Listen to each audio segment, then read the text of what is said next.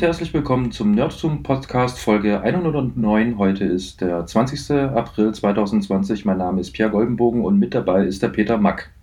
Hallo Pierre.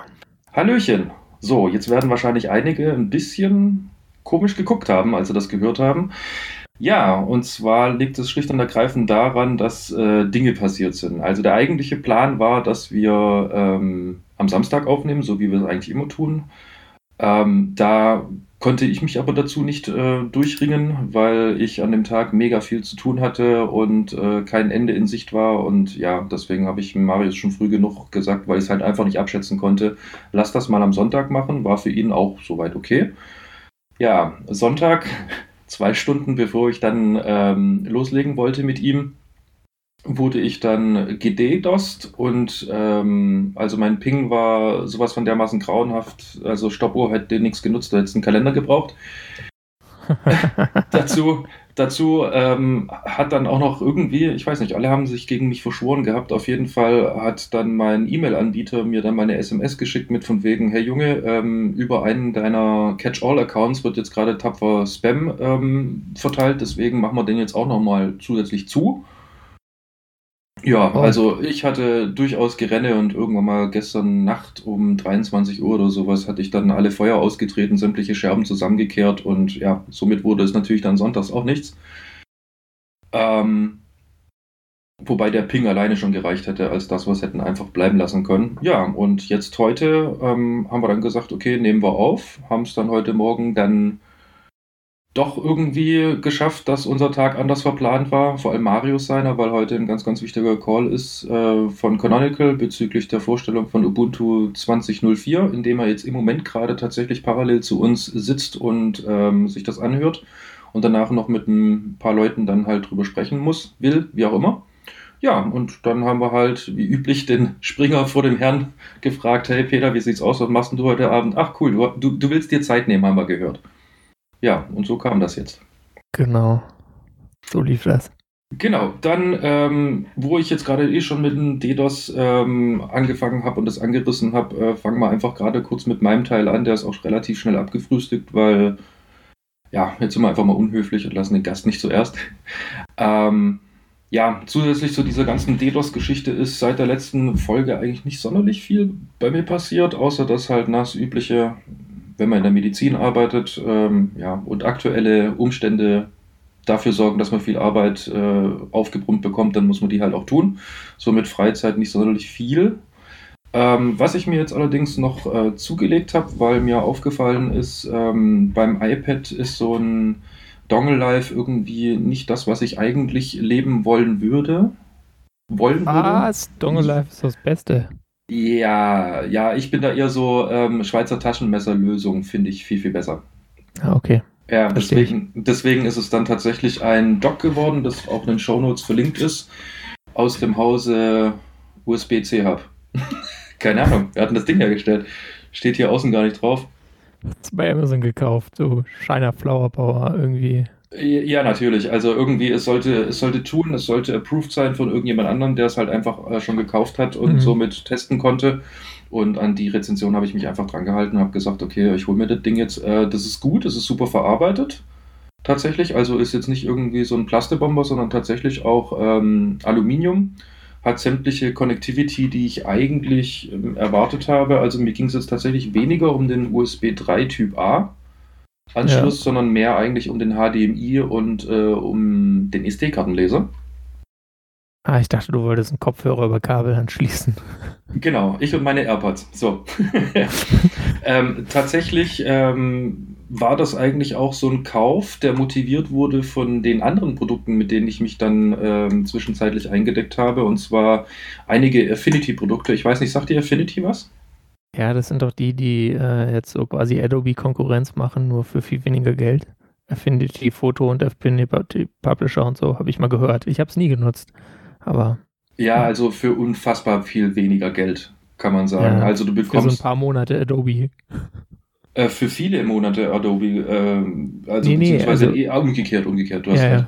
Also ich habe mir jetzt für das ähm, 11 Zoll iPad Pro habe ich mir Affinity Photo zum Fotobearbeiten rausgelassen und Affinity Designer, weil ähm, ich habe ja einen Apple Pencil und ich habe früher schon extrem viel und gerne gezeichnet. Und jetzt habe ich mir einfach gedacht, okay, jetzt digitalisierst du das halt einfach mal, was du halt früher mit Buntstiften gemacht hast. Und jetzt habe ich gerade wieder das äh, eigentlich eher Malen angefangen, also so mit ja. iPad raus in die Landschaft und dann mal Pencil in die Hand und los geht's. Ah, cool. Und natürlich jetzt auch ein bisschen mehr äh, Foto, weil Inspiration und Vorlage. Ähm, ja, und da willst du halt jetzt nicht unbedingt dein MacBook Pro mit dir rumschleppen und so weiter und so fort. Wenn du eine Digicam hast, da ist es dann eigentlich schon ganz angenehm, wenn du ein bisschen Gewicht sparen kannst und es dann sowieso ähm, auf dem Gerät dann mehr oder weniger noch bearbeiten möchtest. Deswegen auch Affinity mhm. Photo. Und ähm, das ist tatsächlich eine tolle Sache. Ähm, jede App kostet gerade mal 10,99 Euro. Also für iOS dann. Für iOS, genau. Äh, für den Mac selber sind es tatsächlich einfach nur 20,99 gerade. Allerdings ist gerade so oh. ein komischer Sale, also es kann sein, es sind dann eigentlich okay. 30, keine Ahnung. Dann haue ich mir da auch mal irgendeine, vielleicht. Ja, also ähm, ich habe mich da jetzt so ein bisschen reingefuchst. Natürlich ist die iPad-Bedienung ganz anders, als wie man es wahrscheinlich beim Mac äh, bedienen würde. Allerdings achten die sehr drauf, dass zumindest mal die Elemente an ähnlicher Stelle zu finden sind. Also damit du nicht komplett lost bist, wenn du jetzt irgendwie mit dem iPad gearbeitet hast, danach setzt du dich an deinen Mac und erstmal Kopf kratzt, okay, wer bin ich, was mache ich hier und warum? Also das, das hast du zum Glück eher weniger. Ja, und für den Mac selber habe ich mir einfach bloß den Publisher geholt, weil ich in letzter Zeit äh, doch sehr, sehr oft mich dabei erwische, für andere Leute digitale Printmedien zu machen. Und äh.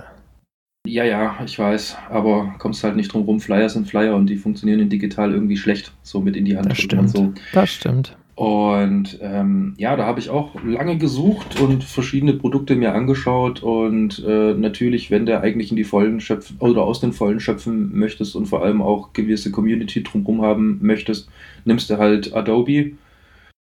Ja, aber äh, dafür bin ich einfach nicht der Professionelle, sondern der äh, zwischendurch mal Mensch und dafür ist mir das Geld einfach dann mega zu schade, weil ich weiß gar nicht, was das Abo mich dann pro App irgendwie gekostet hätte. Auf jeden Fall, hier zahle ich einmalig meine ja. 30 Euro und äh, zweimal meine 10 Euro, weil die 99, die werte ich jetzt als Trinkgeld und bin damit top, top zufrieden. Und ja, das ist jetzt mal so das, was da noch passiert ist. Ähm, ja, und dann hat mich Marius äh, netterweise durch Eintrag in die Shownotes daran erinnert, dass ich einen Testbericht geschrieben habe. Ich weiß nicht, hast du das mitbekommen? Das war zu dem äh, Scuddy-Ding da. Genau, zum, Ich habe es nicht, leider noch nicht gelesen, aber. Das ist vollkommen okay. Ja. Ähm, weißt du ja, was du heute Abend so als Lektüre noch hast? Ähm, ja. Genau, und zwar geht es da um den Scuddy Slim V3. Ähm, das ist so ein ähm, wie soll ich sagen, ein, eigentlich ein interessanter Formfaktor für einen E-Scooter, weil du den sowohl im Stehen ähm, fahren kannst, was jetzt mal noch nicht so spannend ist, aber halt vor allem auch im Sitzen. Ja. Und ähm, ja, sieht im Endeffekt so ein bisschen aus vom Seitenprofil, wenn der ähm, Sitz dran ist, so ein bisschen wie so ein ja, Ein-Mann-Golf-Caddy, bloß ohne die mhm. Befestigungsmöglichkeiten. Und ist ein total spannendes Produkt und eigentlich auch sehr, sehr witzig muss ich sagen. Also fahren ähm, macht Spaß, allerdings muss man da, sag ich mal, ein bisschen sich drauf einlassen. Aber ja, an alle da draußen, lest den Artikel, wenn ihr mehr wissen wollt. Ich will jetzt hier nicht sonderlich viel spoilern, aber lohnt sich. So, ähm, genau, ansonsten war eigentlich außer unserem Wochenendchaos nichts mehr. Peter, du warst jetzt ja schon eine Folge länger nicht da. Ja, genau. Ich war dann äh, vier Wochen quasi nicht da und in der Zeit habe ich zweieinhalb Wochen im Homeoffice gearbeitet und äh, ja, dann jetzt nach Ostern bin ich wieder im Office. Das lag daran, dass ich ähm, so einen trockenen Husten hatte an dem Wochenende, bevor ich dann im Homeoffice war und dann gesagt und leichtes Fieber und ich dachte mir so, na, was weiß ich, was das ist gehst mal lieber nicht zur Arbeit, machst mal Homeoffice und dann konnte ich das mal ausprobieren und äh, läuft. Also vom MacBook aus eine RDP-Verbindung aufbauen und so. Das ist alles sehr performant und läuft ganz schön. Hat Spaß gemacht. Hast ähm, du dich auch an deine eigenen Regeln gehalten? Äh, ja. wegen morgens aufstehen, duschen ja. gehen, richtig anziehen. Ja, Echt? Tatsächlich? Okay. Ja, ja. Ja, ich habe nämlich da am ich hab, Wochenende Stories gehört von anderen Leuten, die jetzt dann irgendwie so ein bisschen im Homeoffice verzweifeln und äh, denen habe ich dann auch gesagt, hm, ganz genau so sollte man es nicht machen. Im Bademantel vom Bett nee, darf's nicht die machen. Couch und dann ab ins Meeting. Da, also wirklich, ich habe auch mir die Jogginghose dann erst danach angezogen und saß auch nicht am Sofa, sondern am Küchentisch und so. Ähm, einfach damit man irgendwie so ein, so ein Arbeitsgefühl hat. Klar, ich hatte jetzt dann vielleicht ein Hoodie an und kein Hemd, aber ähm, also von daher habe ich da schon so ein bisschen äh, Downgrade gemacht, optisch, aber meine Güte, also und es hat dann ganz gut funktioniert. Ja, Also, richtig, aber diese Abläufe sind extrem wichtig fürs Mindset. Also mir ist es ja, äh, selber aufgefallen, früher, also vor einigen Jahren als Selbstständiger, da hatte ich oftmals ja die Situation, dass ich von irgendwo aus arbeiten musste und alleine ja. auch schon ein Hotelzimmer kann echt brachial schwierig sein, sich da irgendwo ja, zu raffen. Ja, du brauchst halt einen Tisch. Ich hatte mir halt auch noch einen äh, 40 Zoll Monitor gekauft gehabt, ja. Mhm. Und, äh, nee, 24 Zoll Monitor gekauft für 40 Euro, so rum. Okay, weil ich habe jetzt Äh, gerade überlegt, okay, nee, hat doch noch was gekauft, nee, gut. nee, nee, nee, nee, hatte ich mir, äh, der, den hatte ich auch schon da, als ich die letzte Folge aufgenommen habe, hatte ich schon extra für diesen Zweck Homeoffice mir geholt, weil ich dachte, naja, wenn das jetzt kommt, guckst du mal. Und ähm, das Ding hatte ich dann im Einsatz und äh, dann hatte ich quasi ein fast normales Arbeitssetting. Ich konnte dann einfach das MacBook da drunter stellen, dass ich quasi zwei Bildschirme übereinander hatte und nicht nebeneinander. Und ähm, ich habe dann, hatte zum Glück Sachen, die man so am Stück so wegarbeitet, nicht so viel Kleinkram. Äh, und da habe ich dann einfach rangeklotzt und es ging ganz gut. Ich, ich habe mich nur teilweise zu wenig gezwungen, mal eine Pause zu machen. Ähm, aber danach war ich dann immer spazieren und dann geht es schon wieder. Ähm, also Homeoffice funktioniert, aber muss halt gucken. Also mit der Disziplin hatte ich keine Probleme. Das war fast besser als in der Arbeit, Kenne ich, immer du so mit Kollegen reden muss. ähm, gut. Ja, dann äh, fand am Osterwochenende ähm, das äh, DIVOG statt, diese, das digital verteilte Online-Chaos. Mhm. Und da habe ich die ersten zwei Sachen, also das Opening und dann, was dann kam und danach noch das, was danach kam, so halb gesehen. Und ähm, gut, also es gab natürlich Technical Difficulties, wie das so ist, wenn du äh, das mit Videoconferencing machst und das dann wegstreamt, auch wenn du äh, Experten dabei hast, weil halt dann jeder irgendwie einen unterschiedlichen Internetzugang hat und das dann vielleicht manchmal immer nicht gleich so super funktioniert mit Standard-Settings und so. Ähm, aber irgendwie, ich, mich hat es nicht so gepackt. Also mir fehlte so diese CCC-Event-Stimmung und ich war halt dann da so, saß so mit dem Laptop auf dem Sofa und dachte mir so, ja, hm, ist jetzt auch doof, wenn du dann gar nicht mit deiner Freundin interagierst und so und dir die ganze Zeit den, den Kram reinziehst und parallel im Chat irgendwie rumblödelst. Also ähm, deswegen habe ich dann nach dem Samstag am Anfang dann quasi mir nichts mehr davon angesehen, obwohl da eigentlich später noch Talks kamen, die mich interessiert hätten oder vielleicht auch interessieren, aber naja, ich muss mal gucken. Die kommen einfach in die äh, Queue und die gucke ich dann mal irgendwann weg, Ja, eben, das ist wenn ja ich der, Bock habe. das Praktische Ähm, ist, es wird ja aufgezeichnet, ne? genau, also und irgendwie so Ad-Hoc-Fragen habe ich dann meistens eh nicht so viele, die jetzt niemand anders hat, also so what. Aber ich habe mir dann gedacht, na komm, dann machst du wenigstens was, ähm, was du so lange aufgeschoben hast. Und ähm, dazu gehörte dann so, dass ich mal so, ich habe so einen, so einen, setze so einen Feed-Reader ein seit vielen Jahren, der heißt Miniflux. Und das war anfangs so eine PHP-App mit einer äh, SQLite-Datenbank. Also kannst du auf jedem Webspace irgendwie PHP unterstützt äh, installieren, auch wenn du keine Ahnung hast quasi, ja. Mhm. Total easy. Und dann irgendwann hat sich der Typ gedacht, ja komm, mach ich mal Miniflux 2 und mach das alles neu und geil. Und jetzt ist es halt äh, in Go geschrieben, was ne, nicht so das Riesenproblem ist. Und es hat eine Postgres-Datenbank, die hast du jetzt nicht überall gleich installiert. Ähm, und äh, da ich diesen Kram auf, weil ich da mich nicht nur um die Server-Maintenance kümmern möchte, auf Uberspace mache, äh, habe ich das dann dort installiert, nachdem ich da kürzlich mal eine Mig Migration gemacht hatte von der alten Version auf Version 7, also von CentOS 6 auf CentOS 7.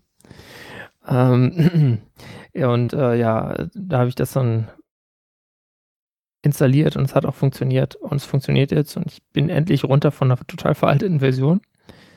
Ähm, also das ist nach wie vor eine gute Empfehlung, dieser Reader und man kann ihn vor allem auch mit äh, der App Reader mit Doppel-E auf macOS und iOS äh, integrieren, die ich sehr gelungen finde für so einen äh, Feed-Reader.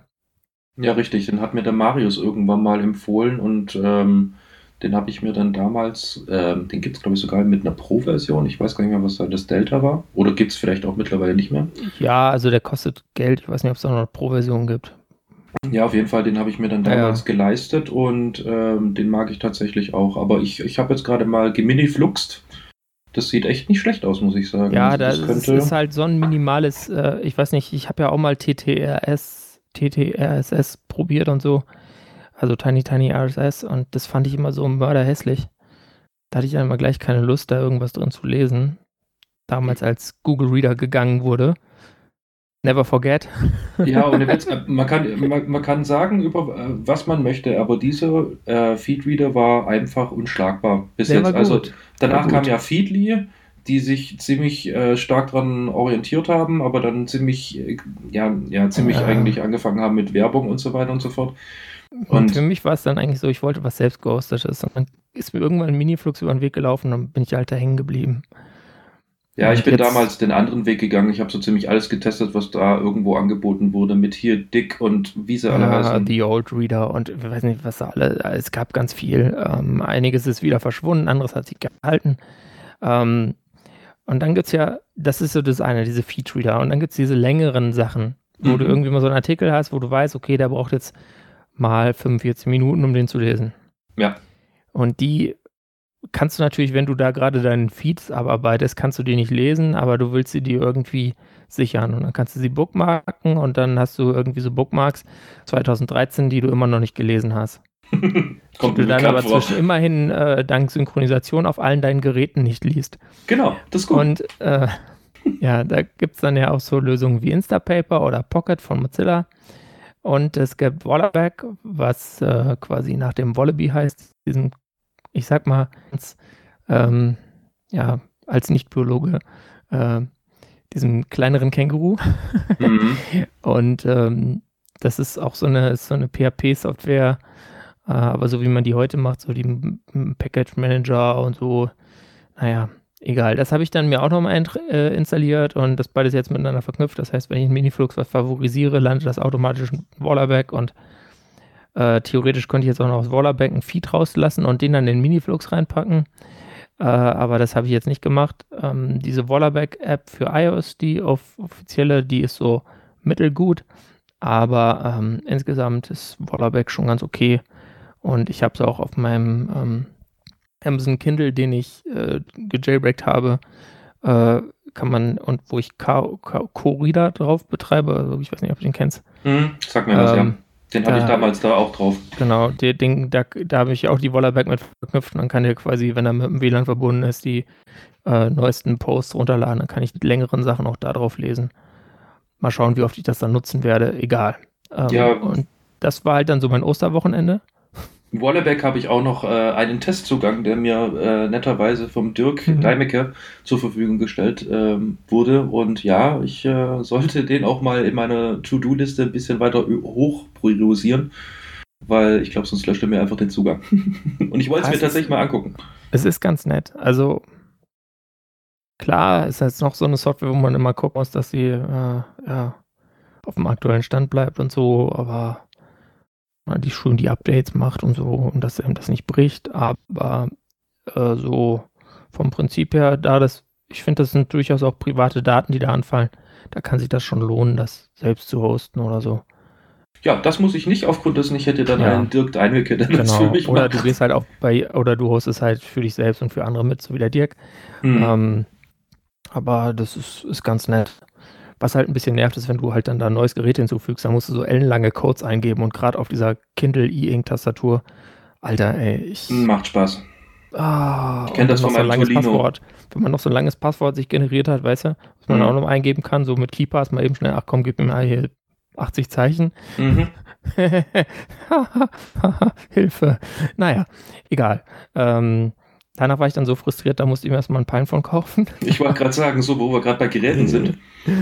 ähm, mit der, in der UbiPorts Edition, ähm, die es jetzt gibt, weil äh, es, also eigentlich war ich nicht davon frustriert, sondern ich habe ähm, irgendwie am, am Mittwoch vor Ostern, weil ich jetzt halt in dieser, äh, mein Homeoffice habe ich quasi bei meiner Freundin abgehalten und dann war ich nicht bei mir. Und dann kam ich am Mittwoch vor Ostern hier wieder hin und äh, war dann ein Brief vom Zoll äh, quasi im, im Postkasten hier. Ja, also wir haben nur so ein Pinephone bekommen. Und dann habe ich mal gelesen, ja, wie sieht es denn aus mit dem deutschen Zoll, also im Pine, Pine Forum und ja, die Chancen stehen schlecht, dass man das da durchkriegt. Und da hier in München der Zoll äh, irgendwie so 15 Kilometer weit draußen ist, von mir aus gesehen, ähm, habe ich dann gedacht, da ich nur noch bis zum 16. dann Zeit hatte, mich da zu melden bzw. das zu holen. Okay, die Wahrscheinlichkeit, dass, es, dass sie es wegen der fehlenden CE-Kennzeichnung nicht durchlassen, ist bei 80 Prozent. Ich versuche das erst gar nicht und bestelle mir einfach die nächste Edition. Oh wow, hast du tatsächlich also nicht abgeholt? Ich habe es gar nicht versucht, das abzuholen. Oh Jammer, und ich habe mich gerade eben schon so drauf gefreut, als ich das in den ähm, Shownotes gelesen ja, habe. So, juhu, wie ist es denn auf dem da kommt jetzt, äh, das, Ja, äh, ich, ich habe hab überlegt, wirklich, ob ich das mache, aber weißt du, musst dann momentan da anrufen und einen Termin machen. Hm. Und da gibt es natürlich keine Webseite für oder so. Nein, da muss man anrufen und dann kommt erstmal eine Warteschlange. Dann hatte ich einmal diese Warteschlange irgendwie drei Minuten habe ich mir gedacht, nee, komm, Alter, ich lass es. Ach Mensch, hättest du noch ein bisschen weiterhören können, dann hättest du was für die äh, Plays von Marius gehabt. Warteschlangenmusik. Ja, ja, genau. Also, und dann habe ich noch einen kleinen Tipp, weil was ich auch noch installiert habe, neben diesen ganzen äh, komplizierteren Sachen, oder auch nicht kompliziert, aber weißt du, wo, wo du halt mehrere Schritte mhm. machen musst. Ähm, mal wieder so ein Ding, äh, was so ist wie das ursprüngliche Miniflux. Äh, nämlich einfach, du packst es drauf auf so einem Server, auf dem PHP ist und dann läuft das. Und zwar Crudel. Und Crudel ist so ein Doodle-Ding. Also so wie Doodle. Und äh, das könnt ihr euch mal anschauen bei GitHub. Also das ist wirklich draufpacken, läuft, fertig. Ja, zum Mitmeißeln für alle, die nichts mit Doodle anfangen können. Das ist dann auch so ein, ähm, mehrere ein Leute können sich da auf ein Datum einigen. Umfrage Dings. und Terminkoordinationstool. Du kannst auch einfach so äh, Abstimmung machen. Ah, okay. Votes. Okay. Gut, das kann Doodle, glaube ich, auch, aber das habe ich noch nie benutzt. Bei mir war das immer so, hey, nee, äh, folgendes an den und den Daten bitte ankreuzen, wo ihr könnt, damit wir es organisiert bekommen. Genau. Ja, ja das also ist das ist ganz nett. Und das ist wirklich, also kinderleicht. Aber kommen wir dann mal zum Feedback, oder? Ähm, das Feedback lassen wir aus, aufgrund dessen, das will ich Stimmt. Marius nicht klauen. Ja, ähm, das, ist, das ist sein Thema. Genau, viel zu personenbezogen. Ähm, genau, wir sind nämlich jetzt auch schon wieder 20 Minuten ähm, einfach mal drin, deswegen kommen wir jetzt mal zu den Follow-ups. Und zwar, ähm, wir hatten es ja ähm, letzte Woche, Quatsch, vorletzte Woche, ziemlich ausgiebig über das Thema Zoom und ähm, hier ziemlich bekanntes äh, Videocall- und Konferenzsystem und dass das ja alles gar nicht mal so sicher ist und die eigentlich das Pech haben, aus Versehen ziemlich groß in ziemlich kurzer Zeit geworden zu sein und deswegen gerade so ein bisschen, ähm, ja, eigentlich über alles stolpern, was irgendwie im Weg liegt, egal wie groß. Leider muss man sagen, weil das Produkt an sich ist gut. Ähm, es funktioniert gut, sagen wir so. Ich, ja, ähm, es funktioniert gut, macht aber halt im Moment gerade noch ein bisschen komische Sachen. Gewollt ja. oder ungewollt, ähm, ja, hatten wir ja letzte Folge schon ausgiebig eigentlich drüber gesprochen. Ja, ähm, was sie jetzt aber gemacht haben, ist vor allem mal so auf die ganzen Aufschreie, die es da so gab, und das war nicht wenig, ähm, gehört. Und ähm, ein ziemlich großes Problem, äh, was es zum Beispiel gab, ist, dass es einige ähm, Videokonferenzen gab, die äh, gar nicht irgendwie absicherbar waren. Also da gab es irgendwie die Problematik, dass ähm, oder beziehungsweise ich muss es anders anfangen. Also ähm, ein Raum wird definiert durch ähm, eine Zeichenfolge. Also wenn jetzt zum Beispiel hier gerade Peter und ich zusammen irgendwie Videokonferenzen wollen würden, dann würden wir einen Raum erstellen und der würde zum Beispiel heißen Peter und Pierre. Und dafür gibt es einen Link und den kann ich jetzt zum Beispiel ähm, Peter schicken oder zur Not auch Marius. Und wenn der auf den Link klickt, dann ähm, ist er sofort in diesem Call und kann dann mitreden oder zumindest mal mithören und äh, mitsehen. wenn er sich nicht zu Wort meldet. Und das war halt ein ziemliches Problem, aufgrund dessen ähm, diese ganzen Namen dieser Räume lassen sich ja relativ einfach gessen, also ähm, sag ich mal erraten. Und es gab halt keine zusätzliche Absicherung diesbezüglich. Ergo sind natürlich dann äh, ganz, ganz viele Räume existent gewesen und die wurden so, äh, wie haben sie es genannt, Zoom-Bombing. Das hat stattgefunden. Ja. Ergo irgendwelche Leute sind dann ähm, in diese Räume einfach reingesprungen und haben da ähm, interessante Sachen gezeigt. Also von irgendwelchen ja, rechtsradikalen Hymnen abgespielt bis hin zu äh, ja, Pornos. Pornos und so weiter ja. und so fort. Und dagegen haben sie jetzt was gemacht. Und zwar, ähm, bevor man jetzt einem dieser virtuellen Räume ja einfach beitreten kann, gibt es einen sogenannten Warteraum. Tatsächlich, also so eine Lobby. Da drin sitzt dann eigentlich jeder, der auf diesen Link geklickt hat und der eigentliche Ersteller dieses Raums ähm, kann dann die Leute selektiv reinziehen und in diesen Raum zulassen. Und das ist schon mal ein ziemlich großer Schritt in die richtige Richtung, da ja eben gerade Zoom auch extrem, also eigentlich war es ja geplant als Produktivitätswerkzeug, äh, aber Schulen nutzen das einfach bloß, weil es so gut funktioniert ähm, andere, sag ich mal, Vereine und so weiter und so fort, auch im Homeoffice, beziehungsweise für ja. private, direkte Verbindungen und so weiter und so fort, wird es halt im Moment gerade extrem krass eingesetzt. Und da sind solche Sachen schon extrem wichtig, weil ich meine, Zoom hat angefangen mit äh, 10 Millionen Usern im Dezember und genau. ähm, sind jetzt irgendwie bei 200. Das ist ein unglaubliches Wachstum und man muss einfach schon mal sagen, Respekt, dass der in Infrastruktur damit skaliert. Mhm. Also auch wenn es nur ein Cloud-Vertrag ist, die skalieren ja auch nicht immer unbegrenzt. Richtig. Ähm, also gut gemacht.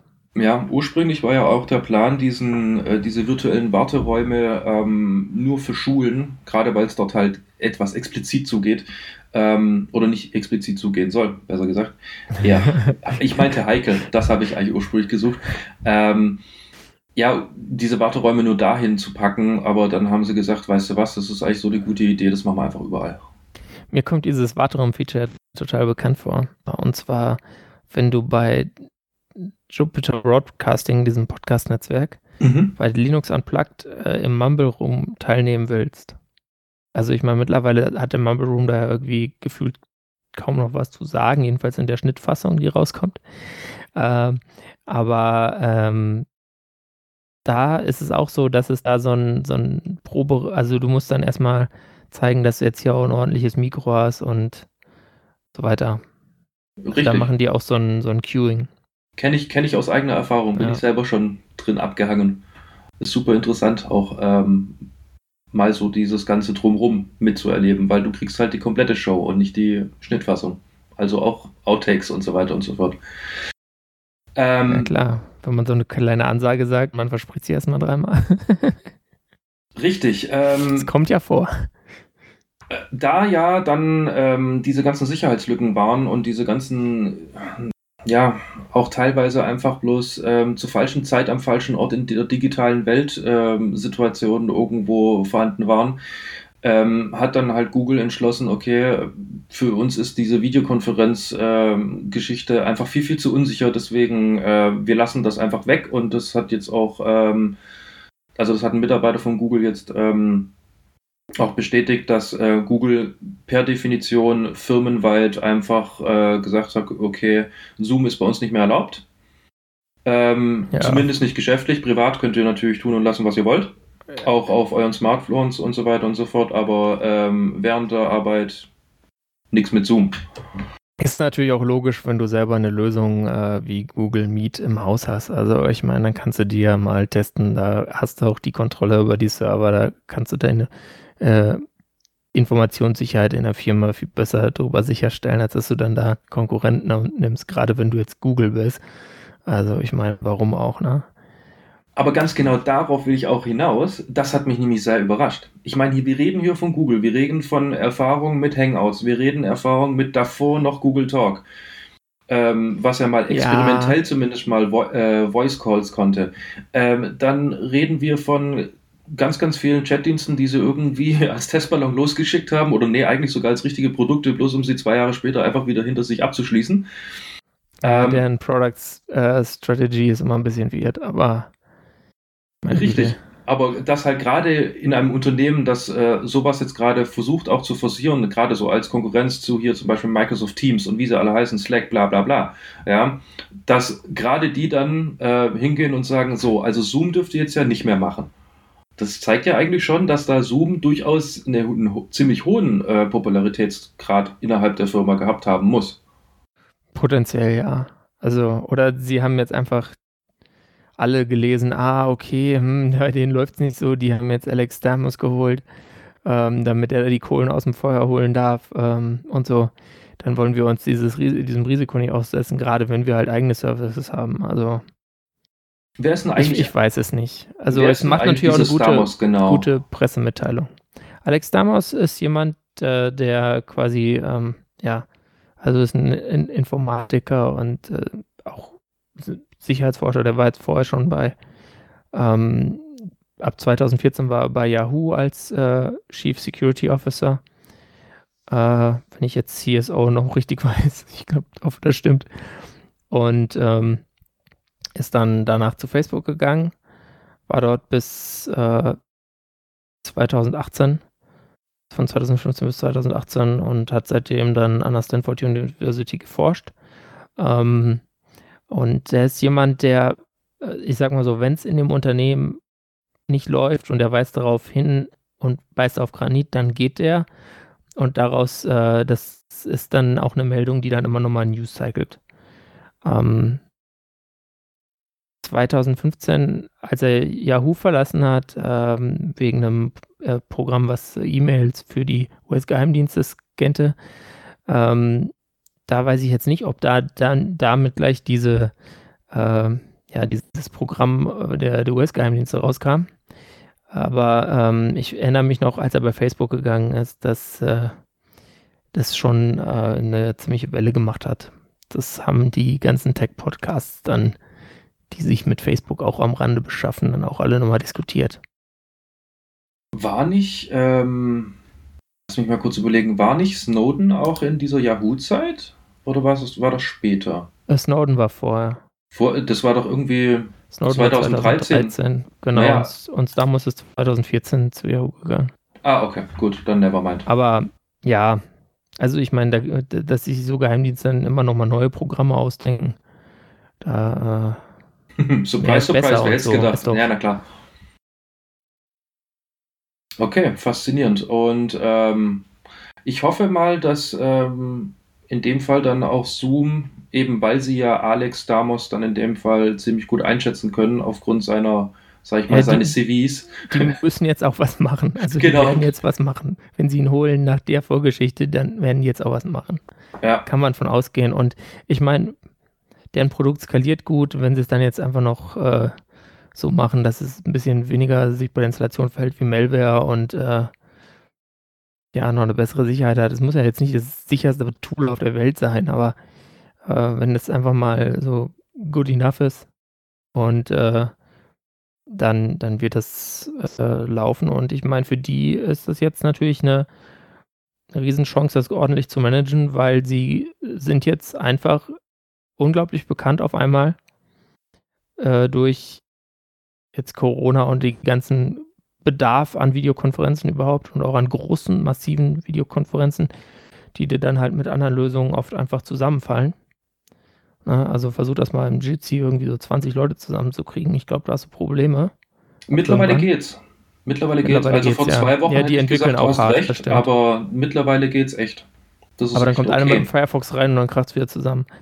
Das, na, wobei auch das haben sie mittlerweile relativ gut im Griff. Ja? Das, also das geht.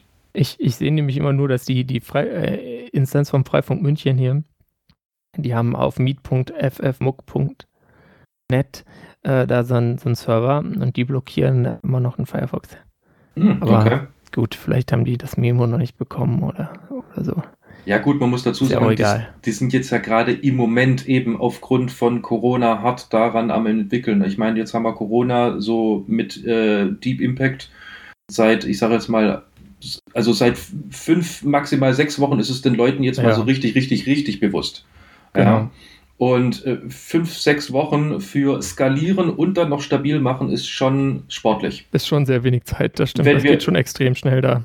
Ja, und wenn wir halt eben äh, jetzt mal überlegen, Zoom ist ein, äh, ist ein Unternehmen, also Betonung liegt auf Unternehmen und Jitsi ist halt, äh, ja, Community. Ja, ja, ja, klar. Also da ist halt auch eine ganz andere, also Motivation. Nee, du, ich wollte, wollte finanzieller Sicht. Ja, nee. Willst du kritisieren? Nein, habe ich auch nicht so aufgenommen, ah. aber ich wollte es mal klarstellen, damit klar. die Hörer dann auch mitbekommen, okay, das eine, das ist halt wirklich ein, ein, ein Unternehmen. Ja. Gut, dann nehmen wir Microsoft Teams, weil da geht es auch nicht mit den 20 Leuten, mit die Videokamera haben. Da müsst, musst du dann schon äh, die, die Kameras ausmachen und so. Oh, tatsächlich? Okay, hätte ich jetzt nicht ja, gedacht. Also jedenfalls, ich weiß nicht, woran es liegt. Es kann auch einfach an, an Clients liegen, weißt du, wenn die Leute zu Hause sind und die haben scheiß Internet. Ähm, kannst du ja denken, ähm, dass es daran liegt.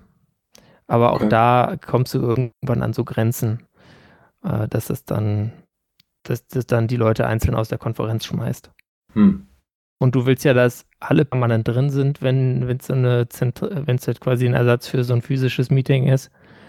Und äh, da ist dann natürlich ein Problem, wenn dann irgendjemand da auch nur zweimal rausfliegt, weil da musst du dem ja eigentlich erzählen, was man zwischendurch gebrochen hat und es hält ja alles auf. Und das willst du ja nicht. Richtig. Kommen wir also zu abschließenden Worten, würde ich mal sagen, zu dem Thema. Und zwar der Chef ähm, von dem ganzen Unternehmen ähm, namens Eric Juan hat jetzt am Mittwoch bekannt gegeben, ähm, die nächsten drei Monate machen wir nichts Neues da rein. Also keine coolen neuen Features, egal wer sich was wünscht. Wir kümmern uns jetzt A um äh, Stabilität und B um sämtliche Schwachstellen, damit die gestopft werden und das in den nächsten drei Monaten. Und das finde ich schon mal eine klare Ansage. Und ich hoffe, ähm, sie werden auch von, sag ich mal, ihren finanziellen Unterstützern, weil die werden ja bestimmt irgendwo Finanzierungsrunden gemacht haben, um, ja. sag ich mal, schnell expandieren zu können, ähm, werden sie hoffentlich nicht irgendwie in irgendeine Richtung gedrückt, die halt leider dann doch wieder ein negatives herauskommen hätte. Würde mich auf jeden Fall freuen, weil wie gesagt, die Technologie dahinter ist echt interessant und die sind auch sehr, sehr performant. Jetzt müssen wir es bloß noch stabil und sicher bekommen. Yay. Ja. Also, toi, toi, toi, Zoom, ihr schafft das. Genau. Ähm, die werden übrigens schon am freien Markt gehandelt, also die ähm, könnten sich dann vielleicht nochmal, meine ich jedenfalls gehört zu haben, die könnten sich dann nochmal äh, da irgendwie anderweitig finanziell absichern. Genau, nochmal eine Finanzierungsrunde machen, ohne irgendwelche VCs. Gut. Ähm, Und deren Aktienkurs ist auch äh, jetzt drastisch nach oben gegangen, sage ich mal, in den letzten Monaten. Ja gut, wobei ich sagen, wobei ich sagen muss, irgendwie überrascht mich das jetzt nicht. Warum das denn? Ich verstehe es gar nicht. Ich auch nicht. Hm. Ja, vor einem halben Jahr stand die bei 60 und jetzt sind sie so bei 140 Dollar.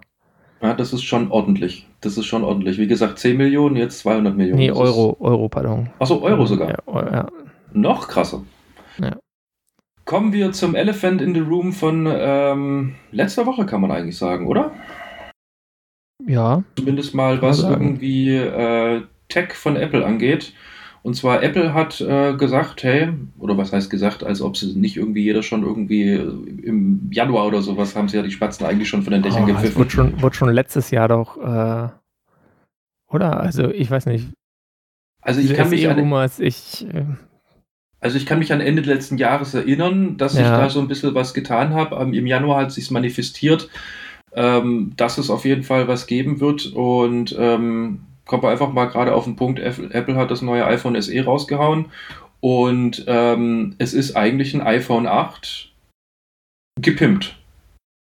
iPhone 8 mit Teilen drin vom iPhone 11 bzw. 11 Pro, also das äh, A13 oder A13 System on the Chip ist drin und äh, die Kamera soll die aus dem XR sein. Also das ist äh, 10R. Pardon.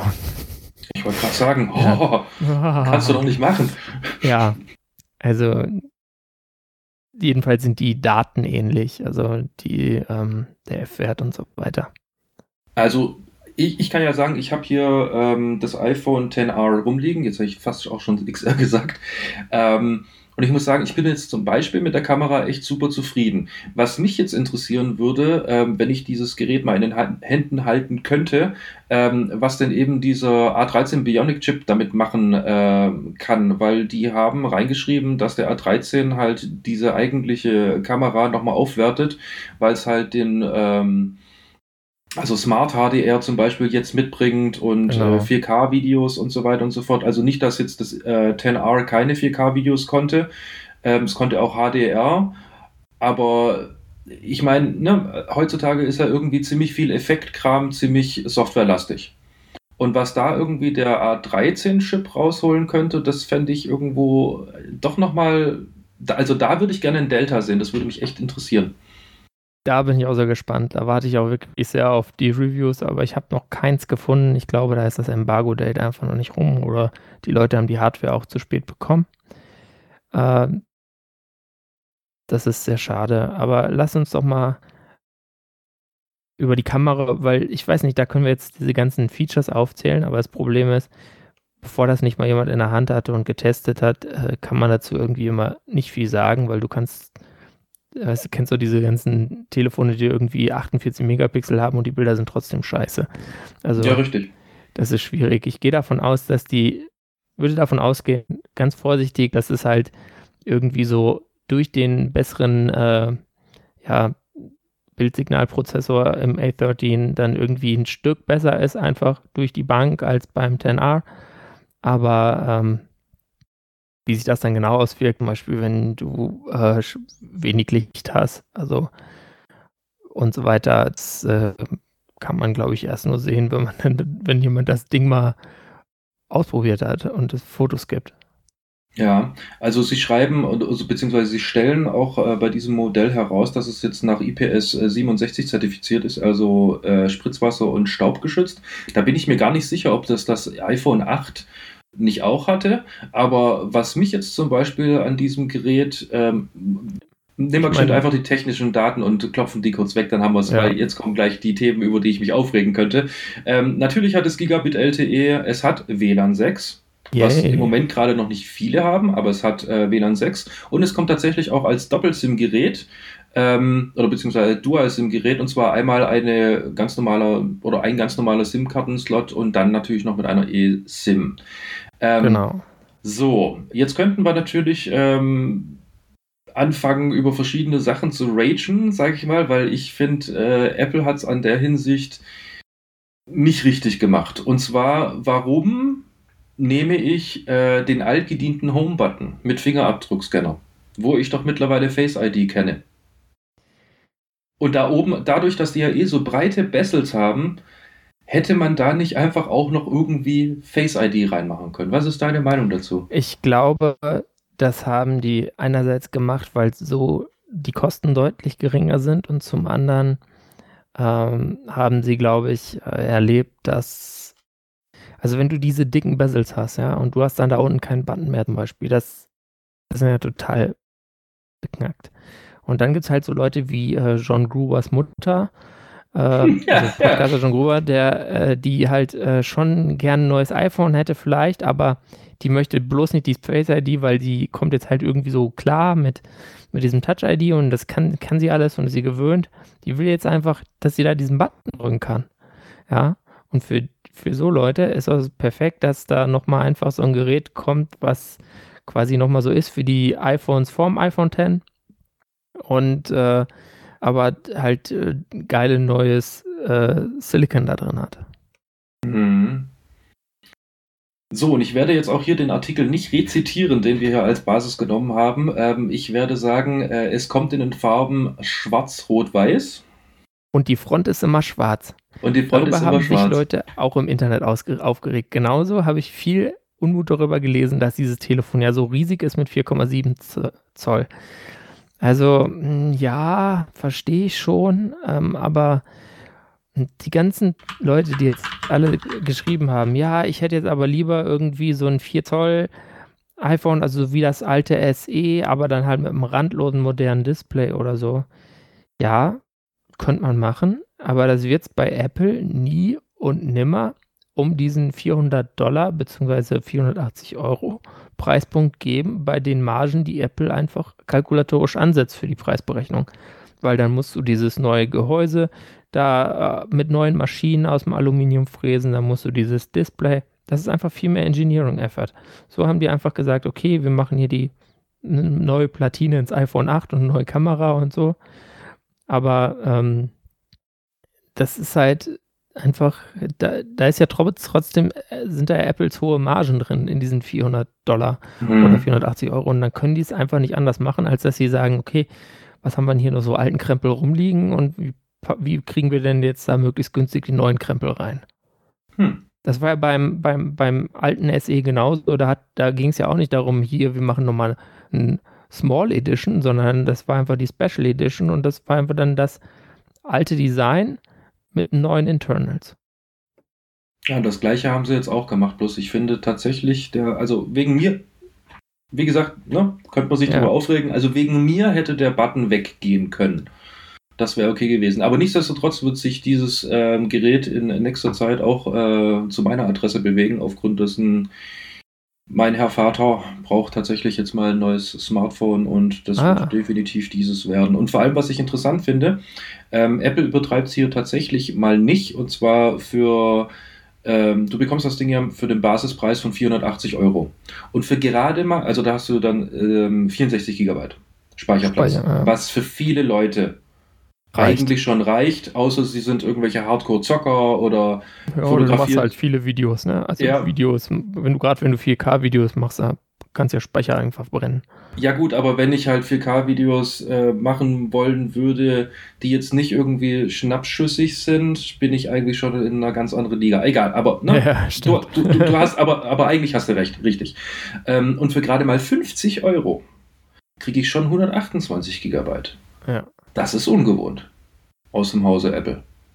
Ja, Speicher ist ja billiger geworden das Memo ist mittlerweile auch bei Apple angekommen.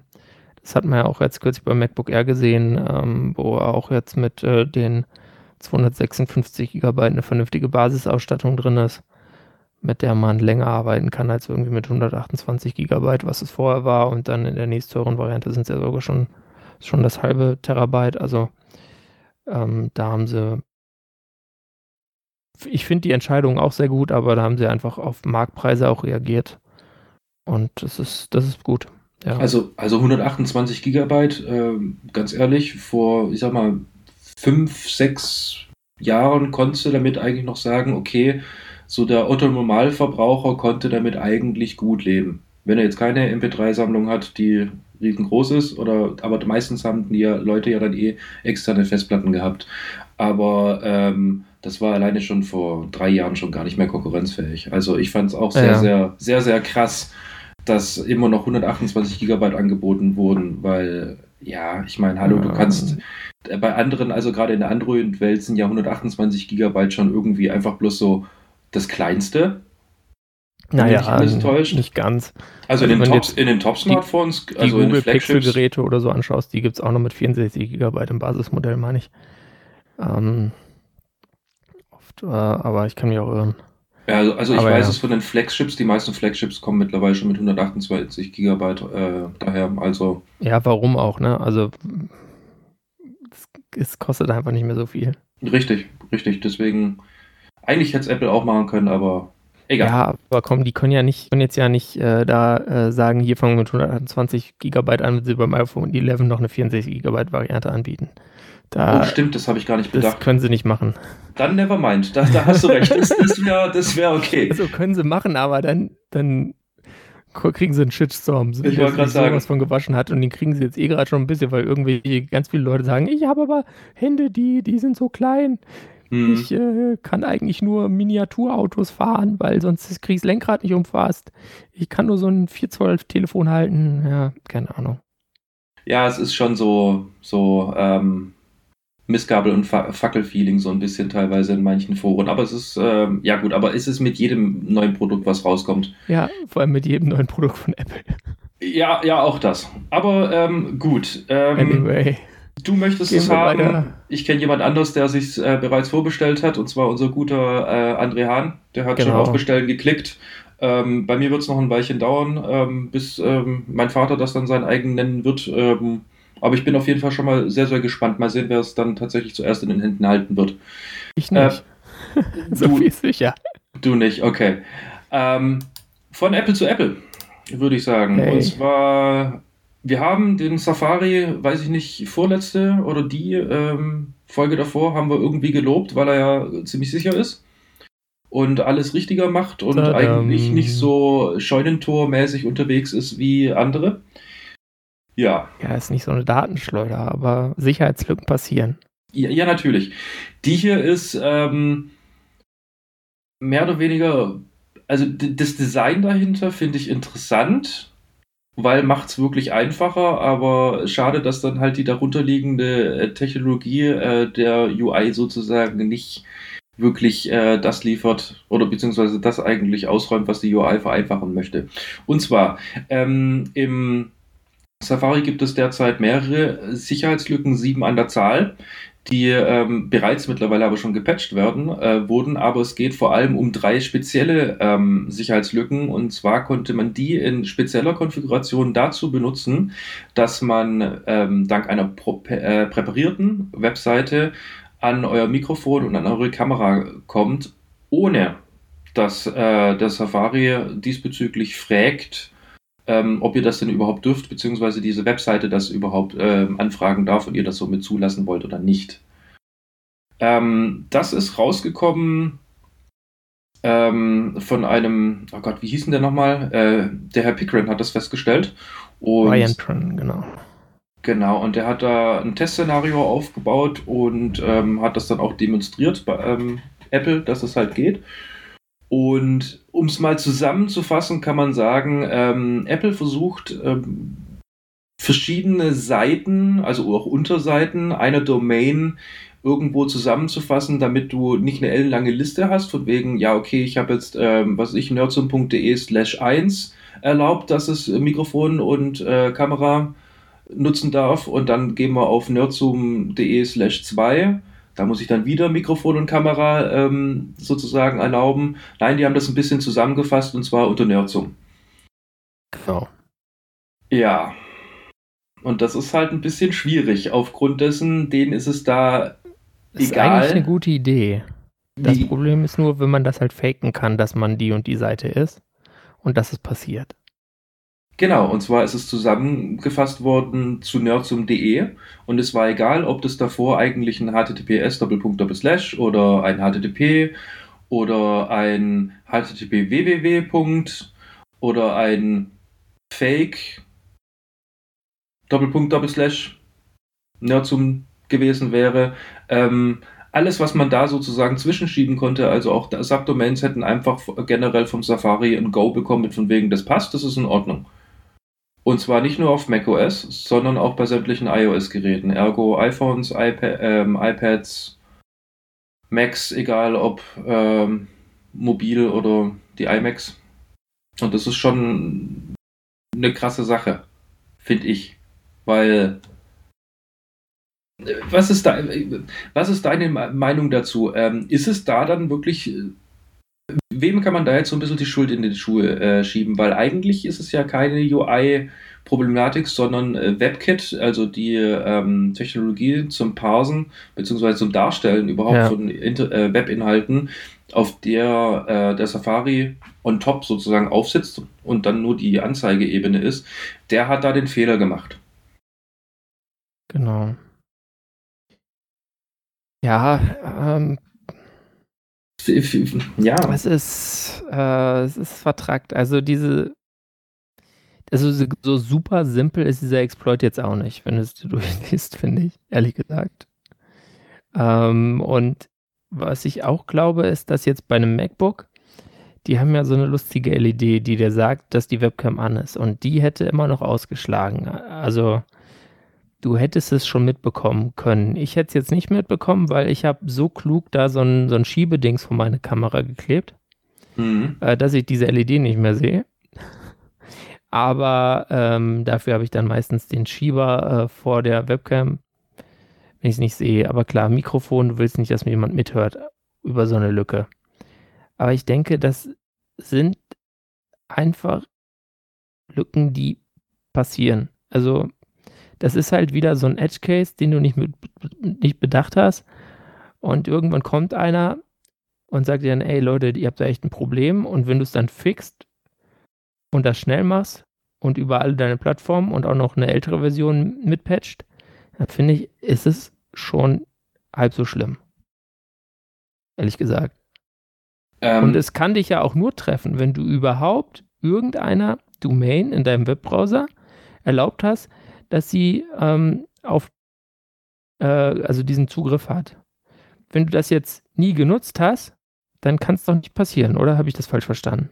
Das, nein, die Schwierigkeit ist die. Ähm, ich habe zum Beispiel im Safari schlicht und ergreifend äh, Zoom oder Skype die Erlaubnis gegeben, ähm, dass mein Mikrofon und mein, äh, meine Kamera halt genutzt wird.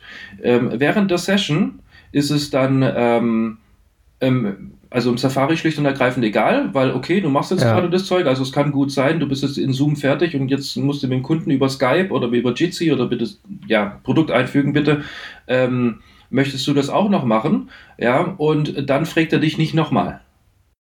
Ja.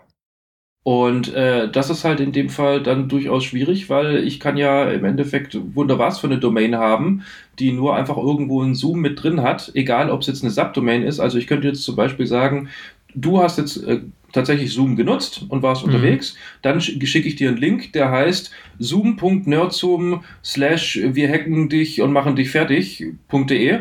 Keine Ahnung. ja. Und du klickst dann drauf, er sieht Zoom, ah ja, ist klar, da waren wir vorhin schon, das ist okay. Hier, bitteschön. Ja. Und die Sache ist die, du sagst, äh, du sagst schon, also ähm, wir haben noch einen anderen ähm, Artikel, der in den Show Notes verlinkt ist, wo das Ganze ähm, also das ist die Seite von Ryan Pickren und da genau, erklärt er ganz genau, was gemacht werden muss, um das genau, im Endeffekt. Da, da, da scroll ich gerade so durch und äh, naja, ich weiß nicht. Also zum Beispiel meine Eltern, ja. Ja. Die haben noch keiner Webseite den Zugriff auf Kamera oder Mikrofon erlaubt. Ich bin mir da ganz sicher. Natürlich. Die kriegst du damit nicht. Aber klar, du kannst natürlich bestimmte URLs dann äh, leicht testen, also, also Skype oder sowas ist extrem wahrscheinlich und auch irgendwie viel genutzte Jitsi-Instanzen. Ähm, ja, was gibt's noch? Also kannst du ja einfach so eine Liste machen und dann probierst du die mal durch, wenn du da jemand äh, entsprechend angreifen willst. Äh, das ist jetzt ja auch nicht so schwierig, da an die Daten zu kommen, was denn da viel genutzt wird und wo Leute das erlaubt haben. Aber ja, es, also es sieht für mich einfach so aus, als hätten sie einfach einen Fall nicht mitgedacht.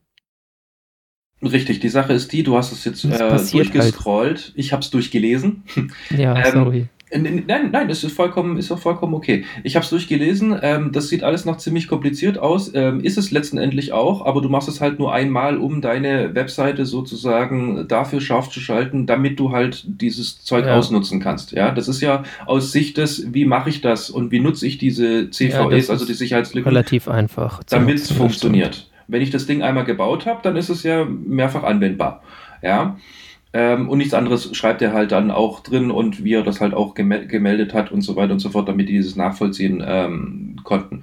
Ähm, was ich jetzt äh, wieder aber sagen muss, wofür ich dieses Ökosystem, was sich Apple da erschaffen hat, äh, sehr, sehr gut finde, ist, ähm, Punkt eins, das ist seit drei Monaten mittlerweile gefixt, also im Dezember kamen da diesbezüglich Updates raus. Ähm, zweitens, ähm, Apple geht ja diesbezüglich auch äh, regelmäßig auf die Nerven mit, von wegen, mach das Update jetzt, komm, bitteschön, mach doch jetzt das Update. Ach, du willst es nicht machen, komm, ich mach's im Hintergrund, wie auch immer. Ähm, und die haben tatsächlich schon im Januar alle Löcher mehr oder weniger gestopft gehabt für ein Safari und zwar auf sämtlichen Plattformen und sogar noch fürs iOS 12 und äh, wie ich na nachher auch noch rausgelesen habe, für High Sierra haben sie auch noch mal was nachgeschoben. Und das finde ich einfach äh, faszinierend, dass sie das tatsächlich so einfach erschlagen bekommen haben.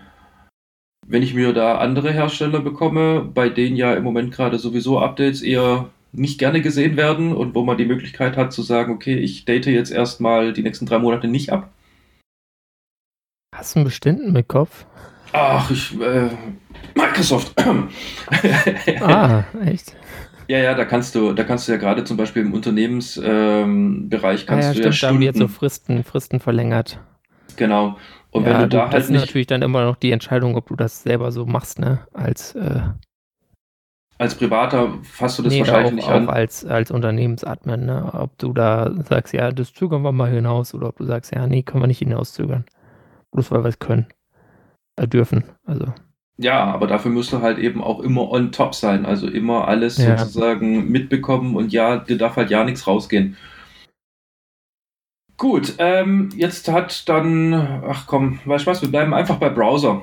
Ja. Würde ich sagen. Genau, mehr Browser. Und zwar gibt es ja immer noch diesen Browser, über den wir hier so gerne reden, äh, mit dieser Organisation im Hintergrund, aber zu der Organisation kommen wir erstmal gar nicht, äh, sondern wir kommen nur zu dem Browser und das von einem anderen Browser, der jetzt auch nicht so viel genutzt ist, äh, im Nutzeranteil laut Net Market Share äh, jetzt, ähm, nee, Quatsch, äh, doch? Doch, der Doch, ist überholt ja, worden. Net Market Share, genau äh, überholt wurde. Und zwar wurde der Mozilla Firefox, der einen Anteil von 7,19% hat bei Net Market Share, und das sind nur Desktop-Browser, äh, von Microsoft Edge 7,59%. Ja, was sagen wir dazu? Also mich macht es ja traurig.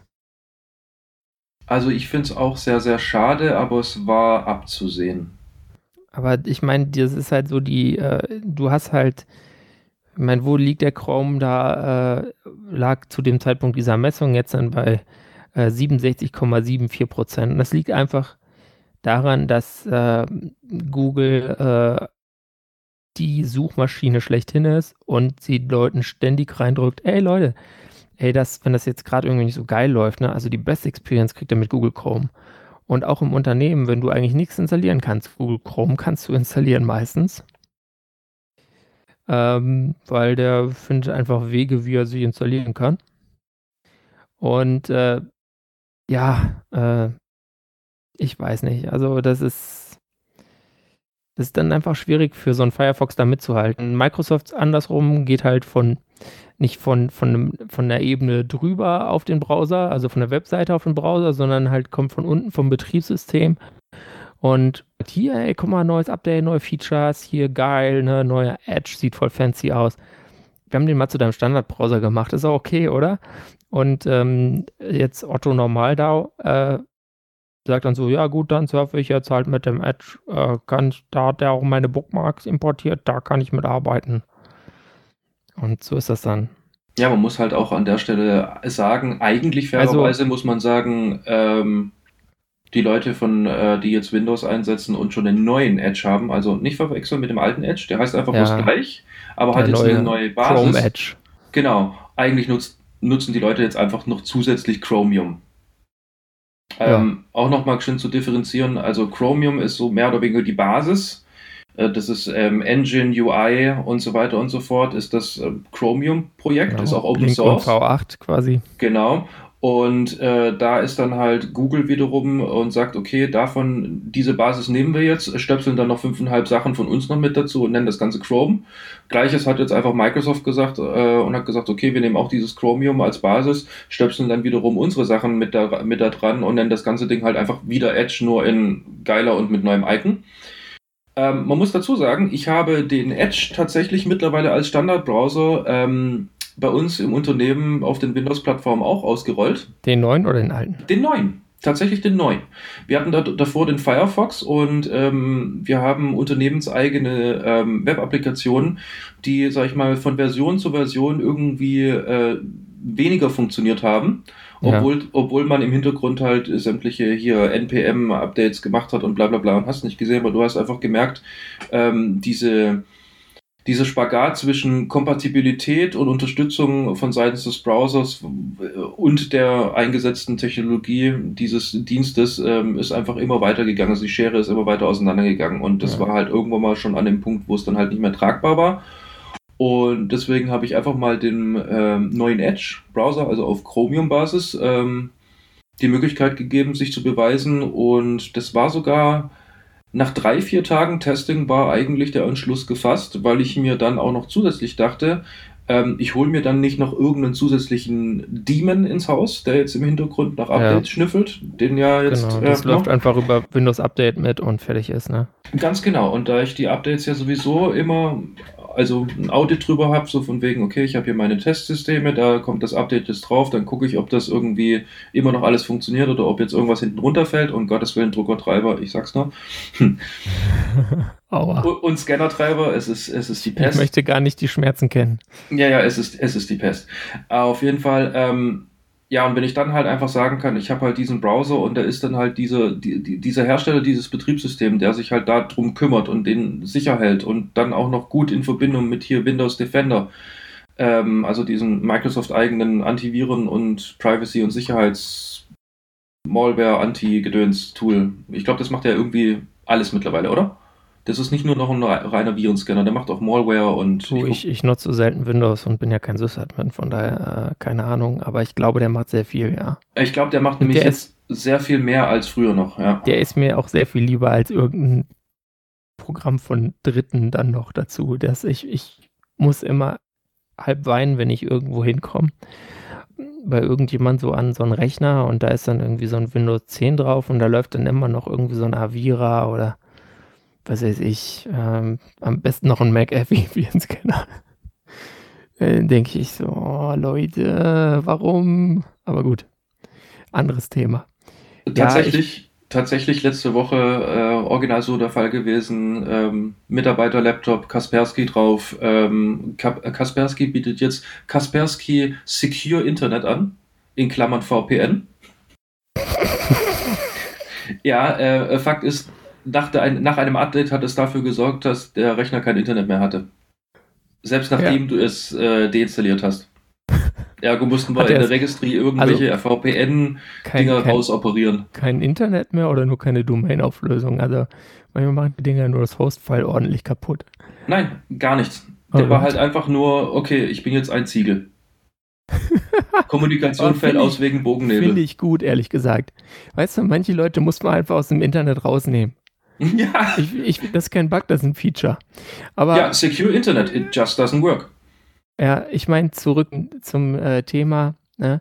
Bei mir in der Arbeit läuft noch so ein Browser, der ist in dem verlinkten Artikel mit 5,6% Marktanteil genannt. Mhm. Nicht wahr? Äh, äh, ich weiß nicht, ob du es schon gefunden hast. Ich werde jetzt nicht sagen, welcher es ist. Und ähm, auch äh, da gibt es den Plan, demnächst auf den Chromium Edge zu wechseln, wenn dann äh, unser Windows weit genug ist oder so. Ich habe keine Ahnung, ich möchte es auch nicht so genau wissen. Aber ähm, ich weiß nicht, Mozilla, ich glaube, die werden sich nicht mehr erholen, leider. Glaube ich ernsthaft. Also deren Software, den Firefox, der war eine Zeit lang echt ein bisschen arg lahm und nicht gut. Ähm, und seit Firefox 57 und so ist er eigentlich für mich auch erst wieder benutzbar geworden. Zwischendurch war ich auch mal auf Chromium. Und ähm, jetzt bin ich aber seit 57 spätestens wieder auf, also eigentlich schon seit der Nightly vom 57er, äh, war ich auf der, auf der Nightly. Und äh, seitdem bin ich halt dann wieder beim, beim normalen Release dann irgendwann zurückgewechselt, weil mir dieses Nightly-Update auf die Nerven ging. Und ich finde den Firefox äh, ja eigentlich eine, eine, eine, großartige Software, weil er einfach nicht irgendwie zu irgendeiner Plattform gehört und nicht zu so einem Riesenunternehmen. Klar, Mozilla ist jetzt auch kein Zwerg, aber relativ zu Microsoft und Google ist Mozilla und, und Apple mit Safari, weil Safari äh, hat ja, wenn man jetzt dann äh, auch die, die Mobilbrowser dazu nimmt, äh, kommt Safari ja auf 27 Prozent so vom Marktanteil. Mhm. Ähm, da, also ich weiß nicht, da, da, da ist mir einfach Mozilla irgendwie noch am sympathischsten bei allem, was sie hin und wieder mal so falsch machen, worüber wir uns dann hier kaputt lachen und wo ich dann mal sage, trinken die Lack.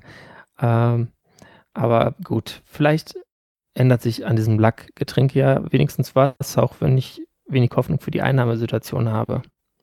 Ja, und zwar ähm, hat sich jetzt Mozilla so ein bisschen eigentlich besonnen auf alte Qualitäten. Und zwar ähm, die ehemalige Chefin ähm, Mitchell Baker, die jahrelang ähm, an der Spitze der Mozilla Foundation eigentlich tatsächlich war. Nee, sogar an der Mozilla Corporation Spitze war sie, und zwar von 2005 bis 2008, ähm, wird jetzt wieder ja, mehr oder weniger den Hut aufbekommen und soll Mozilla, sag ich mal, jetzt wieder, denke ich mal, auch, auch parallel dazu ähm, dass ihr Vorgänger einfach gegangen ist und sie bloß kommissarisch ihren, äh, den Job übernommen hat von Chris Beard, sollte jetzt wahrscheinlich auch tatsächlich wieder in die richtige Richtung schicken, um halt eben wieder ein bisschen mehr Anteile zu bekommen, weil ich finde den Mozilla, also den Firefox an sich auch sehr, sehr sympathisch. Aber wie du schon sagtest, ähm, Anteile. Es ist halt schwierig, was, wenn du erstmal bei 7% bist, dann bist du für so viele äh, und das ist jetzt ohne die Mobile Devices. Ja, bei den, wenn du die Mobile Devices zunimmst, dann wird es ja noch viel schlimmer. Da ist Mozilla ja dann bei, was weiß ich. Ich habe jetzt mir die Zahlen gar nicht angeguckt, weil ich nicht weinen wollte, aber lass sie mal bei 5% sein und ist noch zu hoch gegriffen, eher bei 3. Eher bei ähm, 3, glaube ich, ja. Ähm, wenn du 3% dann effektiven Marktanteil hast, gesamt genommen, dann interessiert das jede Menge Webdeveloper, die einfach nur Product shippen wollen. Ein Scheißdreck, wer du bist, dann gucken die sich das in den Browsern an, die Marktanteile haben. Dann gucken die das in Safari an und im Chrome. Ähm, im, im, Edge müssen sie sich nicht angucken, weil der ist jetzt ja auch in Chrome. Und wenn das dann da drin läuft, okay, dann sagen die, komm, zack, fertig, Produkt fertig, shippen, neue Version, zack, auf den Server. In die Produktion rein. Und dann kann es irgendwelche Gründe haben, warum es dann mit dem Firefox nicht liegt, die gar nicht am äh, Laufen, die daran liegen, dass irgendwie, sagen wir jetzt mal, äh, irgendein Webstandard äh, einfach im Chrome und Safari abweichend äh, implementiert wird vom Standardtext, aber Mozilla den Standard zum Buchstaben befolgt und Mozilla liegt, ist halt dann trotzdem falsch. Und dann hast du wieder diese Situation, die ich schon erlebt habe damals, als der Internet Explorer 6 alles dominiert hat und äh, Webstandards waren einfach, gab es zwar, aber waren halt einfach scheißegal, weil äh, es geht halt nur nach dem Marktanteil. Ist ja auch mhm. logisch. Ich meine, das kostet ja auch alles Geld, wenn du da mehr Stunden reinsteckst, um dafür zu sorgen, dass es jetzt mit jedem noch so irrelevanten Browser läuft. Die Zeit der Browser und, weichen. Und jetzt sind wir halt wieder in so, einem, so einer Phase, wo du diese hohe Konzentration hast und theoretisch, wenn jetzt Google und Microsoft sagen würden, ja, boah, meine Güte, jetzt, also irgendwie ist er jetzt noch fertig entwickelt, der Chrome, wir haben jetzt da alle Features drin, ähm, was, sie, was nicht so aussieht, als würden sie es tun. Ja, also da passiert ja immer noch eine Menge in der Entwicklung. Aber angenommen, sie wären so weit, dann könnten wir wieder zu so einer äh, Ära der Stagnation kommen, wie es die mit Microsoft Internet Explorer 6 eine Zeit lang gab, wo einfach webtechnologisch nichts voranging, wo es dann neue Standards gab und du konntest sie einfach nicht einsetzen, weil du wusstest, bei irgendwie 60 Prozent der potenziellen Leute, die da draufgehen, wird das nicht funktionieren. Mhm. Und das ist irgendwie, ist das einfach scheiße. Also ich bin mit der Situation überhaupt nicht glücklich. Und jetzt gut, jetzt Mozilla, keine Ahnung, ich weiß jetzt nicht, ob ich dir einen VPN-Service oder so kaufen würde. Ich glaube, ich würde jetzt eher mal äh, Vielleicht soll ich einfach mal äh, den äh, Pet-Auftrag irgendwie ein paar Euro in den Hut werfen. Da kriegst du zwar auch keine Spendenquittung, aber das ist dann auch egal, wenn das irgendwie so drei Euro im Monat sind oder so, dann haben die ja schon mal ein bisschen Geld mehr als 0 Euro. Dass man das so irgendwie macht, per so Microfunding. Aber ähm, irgendwie sehe ich da schwarz. Ja, ich, ich hoffe tatsächlich, dass äh, Mitchell Baker das jetzt irgendwie hinkriegt, ähm, die Mozilla also eigentlich alle Mozilla-Produkte, weil ich meine, Thunderbird ist ja mittlerweile auch nicht mehr so groß. Ja. ja, Thunderbird ist auch gar kein richtiges Mozilla-Produkt mehr. Gut, das kommt mittlerweile dazu, aber war es mal, ja. Und ist ja. es jetzt kein Produkt mehr von Mozilla so richtig, eben weil es halt ganz genau ebenso unter den Radar ge gerutscht ist, nenne ich es jetzt einfach mal. Ähm, ich hoffe, dass die gute Frau einfach noch so viel Gespür wieder an den Tag legen kann wie damals, dass sie halt die Mozilla eben wieder aus dem ähm, aus unter dem Radar wieder auftauchen lassen kann und ähm, Dinge richtiger macht, die die Kernprodukte angeht, anstatt irgendwas äh, an diese mhm. ganze äh, sag ich mal, Corporation Schrägstrich äh, Foundation irgendwie ranzustöpseln, die irgendwie gewinnbringend äh, sein sollen, aber von so viel Konkurrenz so viel richtiger bereits gemacht wird. Ja, also ja.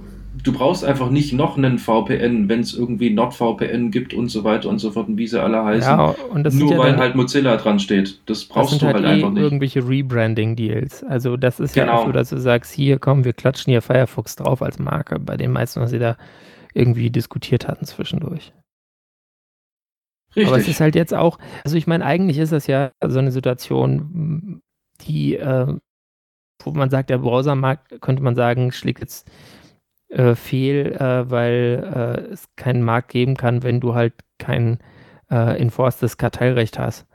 Weil was Microsoft macht, wenn die den Standardbrowser einstellen und ähm, was Google macht, wenn sie Leute darauf drängen, weil sie sagen, hier, der Service läuft aber eigentlich nur mit unserem Chrome gut, dann, das ist ja quasi ein Ausnutzen von Marktmacht. Und das ist ja was, was das Kartellrecht typischerweise reguliert. Und es gab ja auch damals, also die, die Übermacht von Microsoft Internet Explorer konnte ja auch unter anderem durch, äh, ich glaube, Vorgehen der EU dann überhaupt so ein bisschen gebrochen werden. Richtig. Dass sie halt gesagt haben, ja, nee, ihr müsst den Leuten schon eine Auswahl geben. Äh, und das findet jetzt halt nicht statt und deswegen gewinnt jetzt dann halt, gewinnen halt die übermächtigen Riesen momentan. Und ich, da ähm, wird man sehen. Also wenn, wenn vielleicht die, äh, ich sag mal, die Politik, aber auch ja, das, das Kartellrecht da zum Einsatz gebracht wird, dann hat Firefox schon natürlich noch eine Chance. Und ansonsten bleibt einfach mein Browser des Herzens. Äh, naja. Äh, Richtig kommen wir von Herzen über Emoji zu Messengern. Genau. Uh oh. Kennst uh -oh. du das noch? Uh oh. Ja, klar. Ich weiß sogar noch meine alte ICQ-Nummer. Ich muss jetzt echt widerstehen, dass ich sie hier nicht on air sage. Äh, witzig, ich wollte mich auch gerade anfangen mit rezitieren. Ich weiß sie tatsächlich auch noch auswendig. Damals wusste man sowas ja. noch. Ich, ich wusste lange Zeit meine ICQ-Nummer, aber nur die Nummer von meinem Mobiltelefon. So ging es mir tatsächlich auch. Gottes Willen, wir sind ja. ähnliche Generationen. Äh, ja. ja. gut, man muss dazu sagen, als wir ähm, ICQ, also zumindest mal als ich ICQ, äh, du bist ja, ja irgendwie zweieinhalb Jährchen. Genau, du warst zweieinhalb Jährchen äh, jünger als ich, oder bist es? Ja. Ähm, da, da, hast du noch kein Smartphone gehabt, da hast du halt mhm. irgendwie, da gab es noch AOL-CDs. Monitor. Genau, da gab es noch AOL-CDs im Briefkasten und so weiter und so fort und so. Notebook so, gab's, aber die hatte keiner. Also eigentlich so richtig. Ja, die waren langsam und teuer. Richtig, richtig. Äh, damals konnte man das Internet noch hören, bevor es wirklich passiert ist. Genau. Weil man erstmal rein musste. Ja. Damals gab es diesen ähm, Messenger ICQ und der konnte damals schon alles, was unsere Messenger jetzt irgendwie können. Und deswegen war es für mich auch jahrelang echt schwierig, ähm, irgendwie zu begreifen, was eigentlich so geil an WhatsApp sein soll. Oder das ging mir genauso so. Hä? Alter, ey, das ist so, so ein Kack. Das nutzt du seit 2000. Ohne Witz, ich habe auf meinem WinCE von 2003, ähm, also für alle, die es nicht kennen, das ist so ein Windows CE, also das war schon mal so ein, hey, wir versuchen irgendwie dieses komische Windows irgendwie auf Handys zu kriegen. Windows für äh, Taschencomputer. Oder für Taschencomputer, ja. Damals gab es schon, für diese Dinger gab es da schon die ICQ-App. Und damals bei den Nokia Communicator, ich weiß nicht, kennst du noch die Dinger, die zum, also im Endeffekt wie der ja. Cosmo Communicator, bloß in alt? So ein, ähm, so ein Telefon-Ziegelstein zum Aufklappen und dann ist da eine Tastatur drin und ein Display. Wie so ein Notebook, ein Mikro-Notebook. Ja, damals noch von aus dem Hause Nokia auch noch zusätzlich zur Selbstverteidigung gebaut. Ähm, da gab es auch schon die ICQ-App und äh, das war damals der, ja, wer, wer, hatte keinen, also es gab dieses, es gab zwei Lager. Es gab im Endeffekt ICQ oder AOL Instant Messenger. Ja, und AOL da waren also die Leute, die irgendwie in AOL-Internetzugang sich eingefangen hatten. Also es waren eigentlich nicht so die richtig coolen, oder? Ja, richtig. Ich war da nie, also keine Ahnung. Und dann gab es noch so ein paar Leute auf MSN. Ich weiß auch nicht, was die genommen hatten. Und ähm, ja. Die haben, glaube ich, äh, bei Windows 95 auf Hilfe geklickt oder so. Äh, so ein Yahoo Messenger gab es auch nochmal ganz früher. Kam der nicht so viel später? Den hatte ich auch nicht, ich weiß nicht. Ja, der war auf jeden Fall auch irgendwie ein keine Ahnung, meine, meine Leute waren bei ICQ, ich war auch bei ICQ, ganz einfach. So und sieht's dann aus. Und wieder noch im IRC. Da war ich nicht nur hin und wieder, da habe ich, äh, ja, ich habe drin gewohnt. Also, ja. dass ich nicht noch schon irgendwie meine Zahnbürste dort irgendwie virtuell abgestellt habe, das war eins. Also, das ich hatte war, halt immer so, so Eltern, die immer sagten, nicht so viel ins Internet, da hast du einfach vom IRC wieder so viel verpasst in der Zwischenzeit. Ja, dafür so hatte ohne, ich Bouncer. Bouncer. Ja, ich hatte damals keinen Bouncer. Okay. Definitiv nicht. Da, ich wusste noch nicht mal, was ein Bouncer war und mir fehlte auch die Zeit, das im Internet zu recherchieren, wie man das machen könnte, weil ich gar nicht so lange ins Internet durfte. Hm. Es war schlimm. Es war schlimm. Es war, äh, ja. Und es hat nichts geholfen. So im nee, Nachhinein. es hat nichts Egal. geholfen. Ich habe das dann irgendwann alles nachgeholt. ja, eben. Schlimmer und härter. Gut, ähm, genug äh, Nostalgie. Kommen wir ja. zu einem gegenwärtigen Projekt, das in Zukunft ja, vermutlich genauso unbedeutend sein wird, wie, sein, ja. wie, wie, seine Historie leider bewiesen hat. Ähm, und zwar hat ein russisches Unternehmen, ähm, übrigens das russische Unternehmen schlechthin, äh, Digital Sky, äh, Sky Technologies, die sich äh, 2010 von AOL das ICQ einverleibt haben und unter anderem auch ähm, Betreiber von Mail.ru sind, also Mail.ru. Mhm. Ähm, die haben gedacht, weißt du was, ICQ war damals cool, wird es bestimmt in Zukunft auch wieder. Deswegen setzen wir das neu auf unter dem unfassbar coolen Namen, nicht 2.0, sondern ICQ New. ICQ ähm, New. Das genau. Ist auch gut. An sich ähm, kann es all das, was man so gesehen von Telegram, WhatsApp und wie sie alle heißen, irgendwie kennt. Also hier Sprachnachrichten, Videos, Gruppenchats und so weiter und so fort. Aber ein Feature finde ich tatsächlich echt cool. Und das wäre eigentlich eine Sache, mit der Telegram wahrscheinlich in zwei Wochen ums Eck kommen wird. Deswegen, warum erzähle ich es eigentlich? Aber egal. Ähm, ich finde es einfach genial, weil das ist wirklich ein Alleinstellungsmerkmal, was auf jeden Fall jetzt für ein bisschen Hype äh, sorgen wird. Und zwar Du kannst dir Sprachnachrichten transkribieren lassen. Ja, das wollte ich schon immer. Das ist so lässig. Ey, ich, das, sorry, aber selbst wenn das ein Pro-Feature wäre im Store und du müsstest dafür irgendwie Geld zahlen, ich würde das sofort klicken. Ich auch. Ich bekomme leider so. Ich hätte das gerne für alles. Ja. Und ich meine, dann hast du halt jede Menge Ähm und Geschmäll dazwischen manchmal, aber dann siehst du wenigstens gleich, okay, da geht es eigentlich um nichts in den vier Minuten. Ja. Äh, du hast es viel schneller gelesen als gehört. Äh, richtig, richtig. Und es ist, ähm, ja gut, im Moment gerade bieten sie es an. Surprise, surprise, für Russisch und Englisch. Ähm, das sollte man auch zumindest mal irgendwie mindestens können. Well, these are all the languages that matter. Äh, in, in Russland. In Russland ist Russisch wichtig. Und Englisch müssen wir machen, damit es getestet werden kann international. Ähm, Vielleicht war Englisch sogar einfacher, wenn man da irgendwelche existierenden Bibliotheken zur Transkription verwenden konnte oder mehr jedenfalls als fürs Russische. You never ja, know. Aber tatsächlich. Ähm, und ich muss sagen, das ist leider Gottes auch das Einzige, was mich jetzt in diesen Dienst wieder zurückbringen wollen würde. Aufgrund dessen, meine ICQ-Nummer funktioniert damit nicht. Nein. Das haben sie echt verkackt. Das finde ja. ich voll doof. Ja, ich habe es versucht, ähm, ähm, hier mit ähm, meinem Linux-Rechner, wo ich Copied. Ja. Drückt man so aus, heißt Copied? Ja, ich glaube schon. Ähm, damit konnte ich äh, tatsächlich in meinen alten ICQ-Client wieder joinen. Nebenbei ähm, ist keiner mehr da. hey, kann ich auch mal wieder reingehen. Ja. Ich war da zuletzt irgendwie vor einem Jahr oder so, war ich da mal wieder drin und hatte so, ah, diese ganzen Namen, ja, ja, kenne ich I noch. am the one and only. Okay, ich habe es anscheinend 2007 aufgehört zu benutzen, weil danach ist keiner mehr dazugekommen. Ja, ähm, ja, gut, mal abgesehen davon, dass äh, durch die Enthüllung von Edward Snowden damals ICQ sowieso eine ziemlich harte Schelle bekommen hat, weil es halt Verschlüsselung, nein, danke, also gab es ja, halt einfach auch? nicht. Das konnte man sich damals einfach nicht leisten. Ich meine, 46k, dieser Overhead. Äh, ja, ja gut, aber zu Zeiten von XMMP, was äh, XMPP, was parallel entwickelt wurde, gab es ja schon OTR, oder? Nee, AIM, ja, das, AIM, AIM hatte Off the Record als Plugin. Ja, und XMPP hatte das dann auch ganz schnell, auch als es noch in Google Talk drin war. Aber äh, ja, meine Güte, äh, man kann nicht alles haben. Richtig. Aber also man hat gute Klänge wie bei ICQ, die total lustig klingen. Ja. Oder man hat Verschlüsselung. Und die meisten Leute so halt, ey, das klingt einfach wie geil, ich nehme das.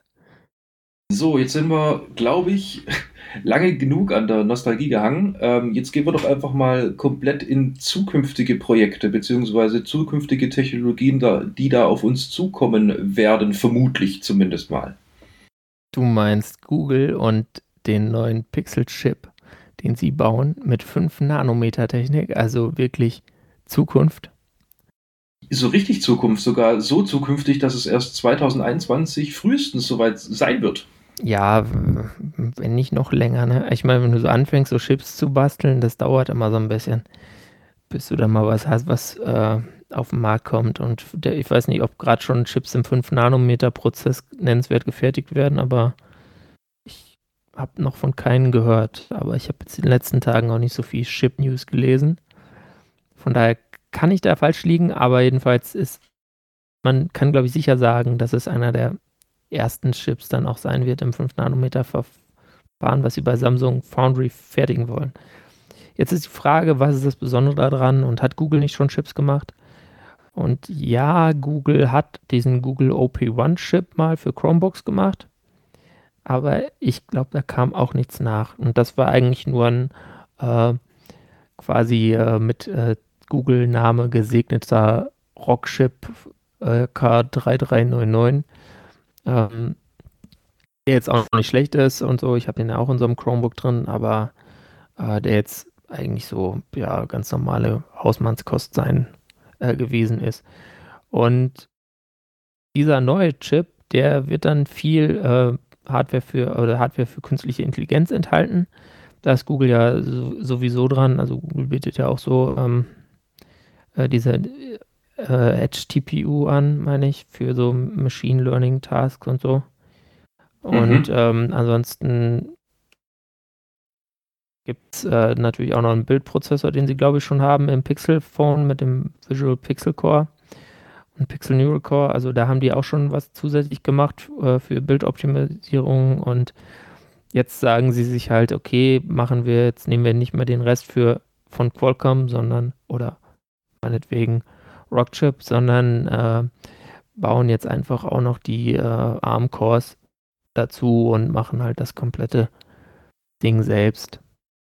Also dazu haben die auch äh, schon 2017 zwei Leute von Apples äh, Chip-Team abgeworben und das würde ganz gut zu so einem Standardentwicklungszeitraum von drei bis vier Jahren für ein System on a Chip passen.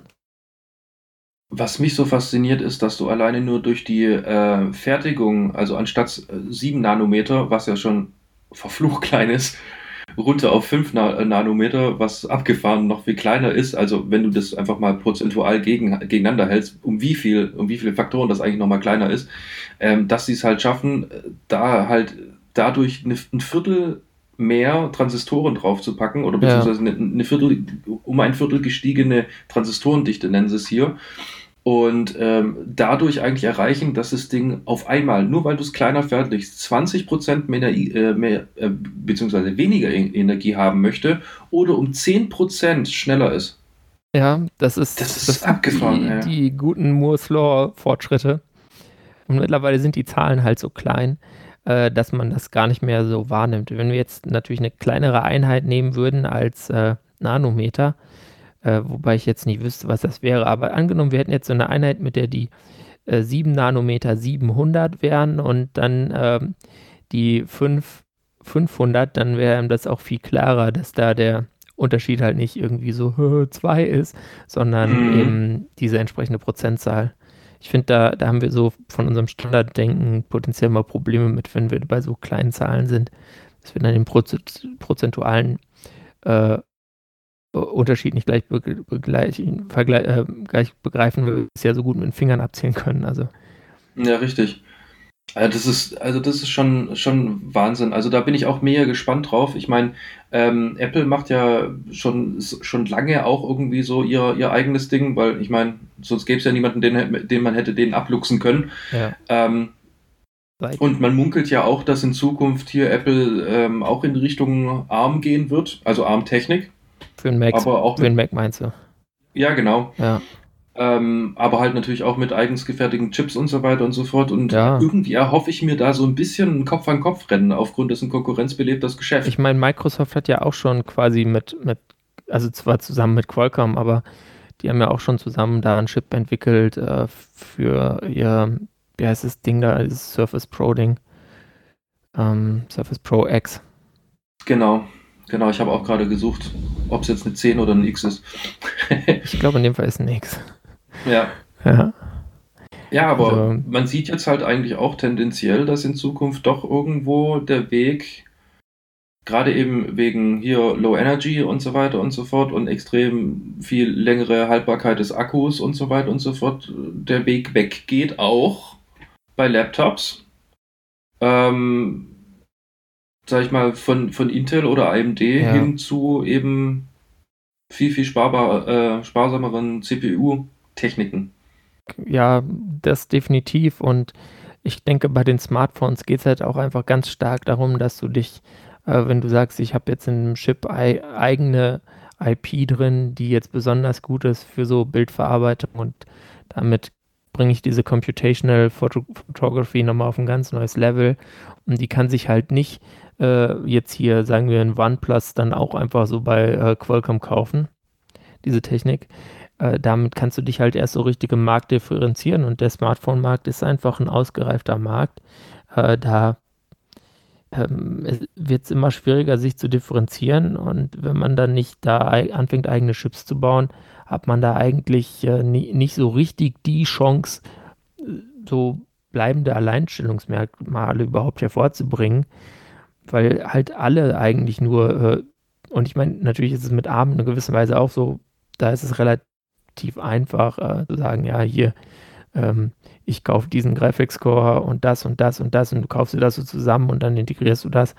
Ähm, sondern deswegen gibt es ja auch so viele kleine Buden, die irgendwie so ARM-Chips basteln aus China. Also ich meine sowas wie, wie Allwinner und da gibt es ja immer wieder mal, kommt da noch wieder ein neuer um die Ecke, wenn du so diese Blogs verkauft, äh, verfolgst, die irgendwelche, die sich so auf ARM-Chips äh, äh, ja, fokussieren. Also das ist jetzt nicht so das Riesending, aber wenn du dann natürlich da eigene Sachen einbringen kannst, die halt wirklich sich abgrenzen, wie ähm, ja, eigene äh, Neural Engines oder Fotochips oder halt äh, jetzt, was weiß ich, auch besondere GPUs natürlich, dann kannst du da einfach ein Produkt anbieten, was sonst einfach mal keiner anbieten kann, äh, auch wenn die ja letztlich sonst das, das Display auch von deinem Display-Lieferanten kaufen können und die Software auch von äh, Google bekommen und so weiter. Also wenn sonst einfach so ein offener Markt existiert für, für die vielen Komponenten, aus denen du es baust, wenn du dann so eine zentrale Komponente hast wie das SoC und die hast nur du, dann hast du halt einfach mal einen Vorteil und der ist nicht zu klein. Und das will sich Google jetzt, denke ich, sichern, um da mal endlich voranzukommen mit den Pixel-Geräten. Müssen sie ja auch im Endeffekt tun. Ähm, um mal kurz noch so ein bisschen Hintergrundwissen äh, zu geben, warum nicht Intel oder AMD, weil die können das doch eigentlich auch in Low Energy und so weiter und so fort, das ist äh, richtig, aber. Bei den Zahlen. Ja, ja, weil sie halt nicht darauf fokussiert nee. waren in der letzten Zeit. Warum ARM eigentlich so groß geworden ist, ist einfach ähm, nicht mal wegen diesem Low Energy oder wir können so viele Cores, sondern wir haben halt einfach einen Befehlssatz, der um so vieles einfacher und transparenter ist, als der jetzt von Intel oder AMD. Deswegen kann ich halt ähm, relativ günstig, also mit relativ wenig Designaufwand, äh, viele Module daran klopfen und die dann sozusagen als ein System on a Chip, ne? ein, äh, ein SOC bedeutet ja. ja in dem Fall mehrere Systeme, die verschiedene Aufgaben, ähm, beziehungsweise mehrere Module, die verschiedene Auf, ähm, Aufgaben erledigen können, auf einen Chip gebacken nenne ich es jetzt einfach mal. Ja. Und es bietet halt die ARM-Technik an, dass man da relativ schnell relativ vieles Cooles irgendwie zusammenschmeißen kann. Ähm, was? Ja.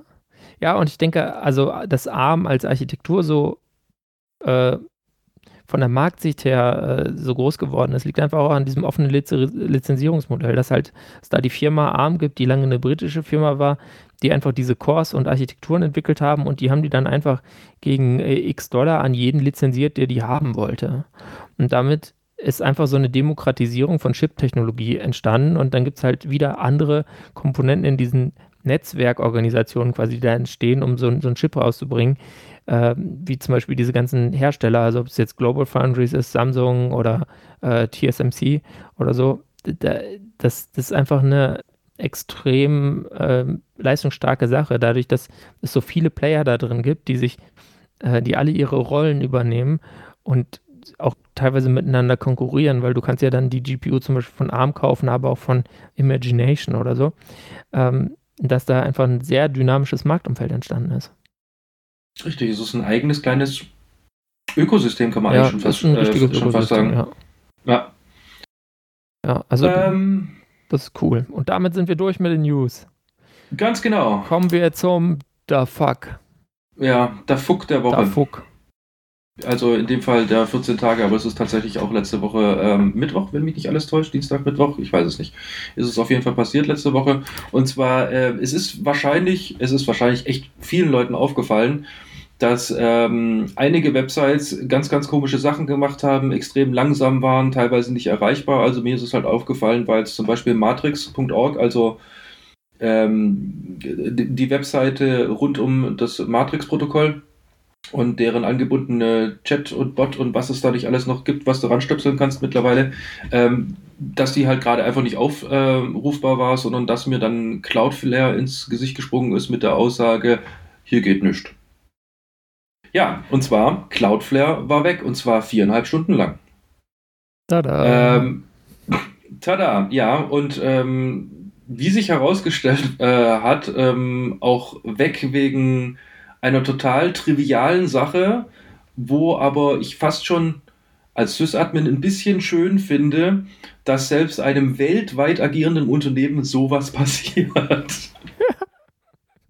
Peter, was ist passiert? Ja, da ist was mit Kabeln schiefgegangen. So, so ein ganz kleines bisschen. Oh Mann, ey. Das, ne, also man hat einfach in einem Zuge von geplanten Wartungsarbeiten Techniker vor Ort angewiesen, das gesamte Equipment aus einem seiner Schränke zu entfernen. Hat er gemacht. Und da hat sich dann alte und nicht mehr genutzte Hardware befunden, die ausgemustert werden sollte. Aber zu den alten Servern habe es weder Netzwerkverkehr gegeben, noch hätten sich darauf Daten gefunden. Also alles gut, ne? Aber leider war da ein aktiv benutztes Patch-Panel drin. Über das halt einfach bloß alles ging? Ja. Und äh, ich meine, man hätte es ja beschriften können. Also hätte man können. Ja, aber das, man hatte einfach nur an die Server gedacht, nicht an die Patch-Panel. Ja, schon. Und ich meine, ich habe ja dem Te Techniker bloß gesagt, bau, all, bau allen alten Kram ab. Aber der hat gesagt, okay, mach leer. Das Kabel rausziehen kann ich. Ja, genau. Ja gut, auf jeden Fall. Ähm, Cloudflare kam dann halt viereinhalb Stunden lang zu erliegen, weil eben über dieses Patch-Panel mal eben geschwind äh, die Datenbankanbindung ähm, des Unternehmens und die äh, Hauptkontrollebene ähm, des Unternehmens äh, komplett geroutet wurde.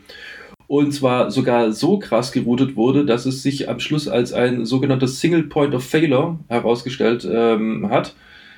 Ähm, somit der gute, gute Techniker hat einfach nur seinen Job gemacht oder das Team der Techniker haben einfach alles ja. abgestöpselt, so wie es sein sollte, und auf einmal stand halt Cloudflare. Komplett. Gut, ja. die Reaktion von Cloudflare ist jetzt tatsächlich die, dass sie in Zukunft äh, mehr für äh, physische Dokumentation sorgen wollen. Also dass, dass an den Kabeln dran steht, wo sie hinführen. Und ja, sie genau. Sind.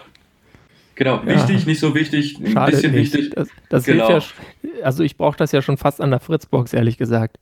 Ich habe ja wirklich jede Menge unterschiedlich farbige Kabel, damit ich weiß, okay, ja, das Ding ist das da und das da ist das da, damit ich nicht überlegen muss und das falsche Gerät rausziehe.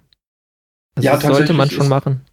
Äh, tatsächlich ist aus der Historie heraus, äh, in dem Unternehmen, wo ich ähm, arbeite, ähm, einiges angefallen, nenne ich es jetzt einfach mal so. Also da kam halt hier ein bisschen was dazu und da noch ein bisschen was dazu. Und ah, jetzt habe ich das Labeldruckergerät, also den Dymo sozusagen nicht dabei. Komm, das ne, kann ich ja, mir merken? Nein, kannst du nicht. Du kannst es nicht merken. Richtig. Und du brauchst und es erst wieder, wenn du es vergessen hast. Das ist das Hauptproblem.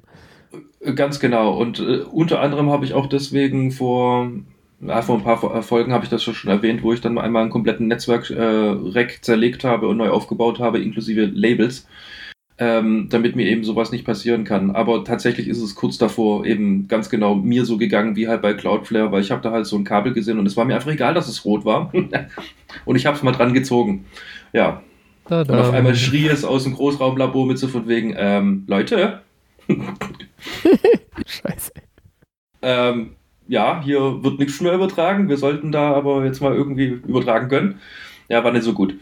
Mhm. Ähm, ja, aber tatsächlich sehr, sehr schön zu sehen irgendwo, also ein bisschen Genugtuung, muss ich sagen, habe ich ja schon äh, zu sehen, dass eben gerade Cloudflare, das ja das eigentlich das ultimative Unternehmen für Absicherung von Netzwerkverkehr und für Stabilhalten äh, von Drittanbieter-Webseiten Ja, ich meine, damit verdienen ja. ja, die ihr Geld. Die, die sind eigentlich ganz genau die Instanz, die dafür sorgt, dass jetzt zum Beispiel ein nerdsum.de nicht gedidost werden kann. Also wir sind nicht mal Cloudflare, das ist einfach nur ein Beispiel. Ja. Ähm, ja, dass egal wie viele Connections reinkommen, sagt dann halt Cloudflare, ja, das ist wurscht, wir bouncen das, äh, wir sorgen dafür, dass die Seite trotzdem erreichbar ist. Damit verdienen die ihr Geld.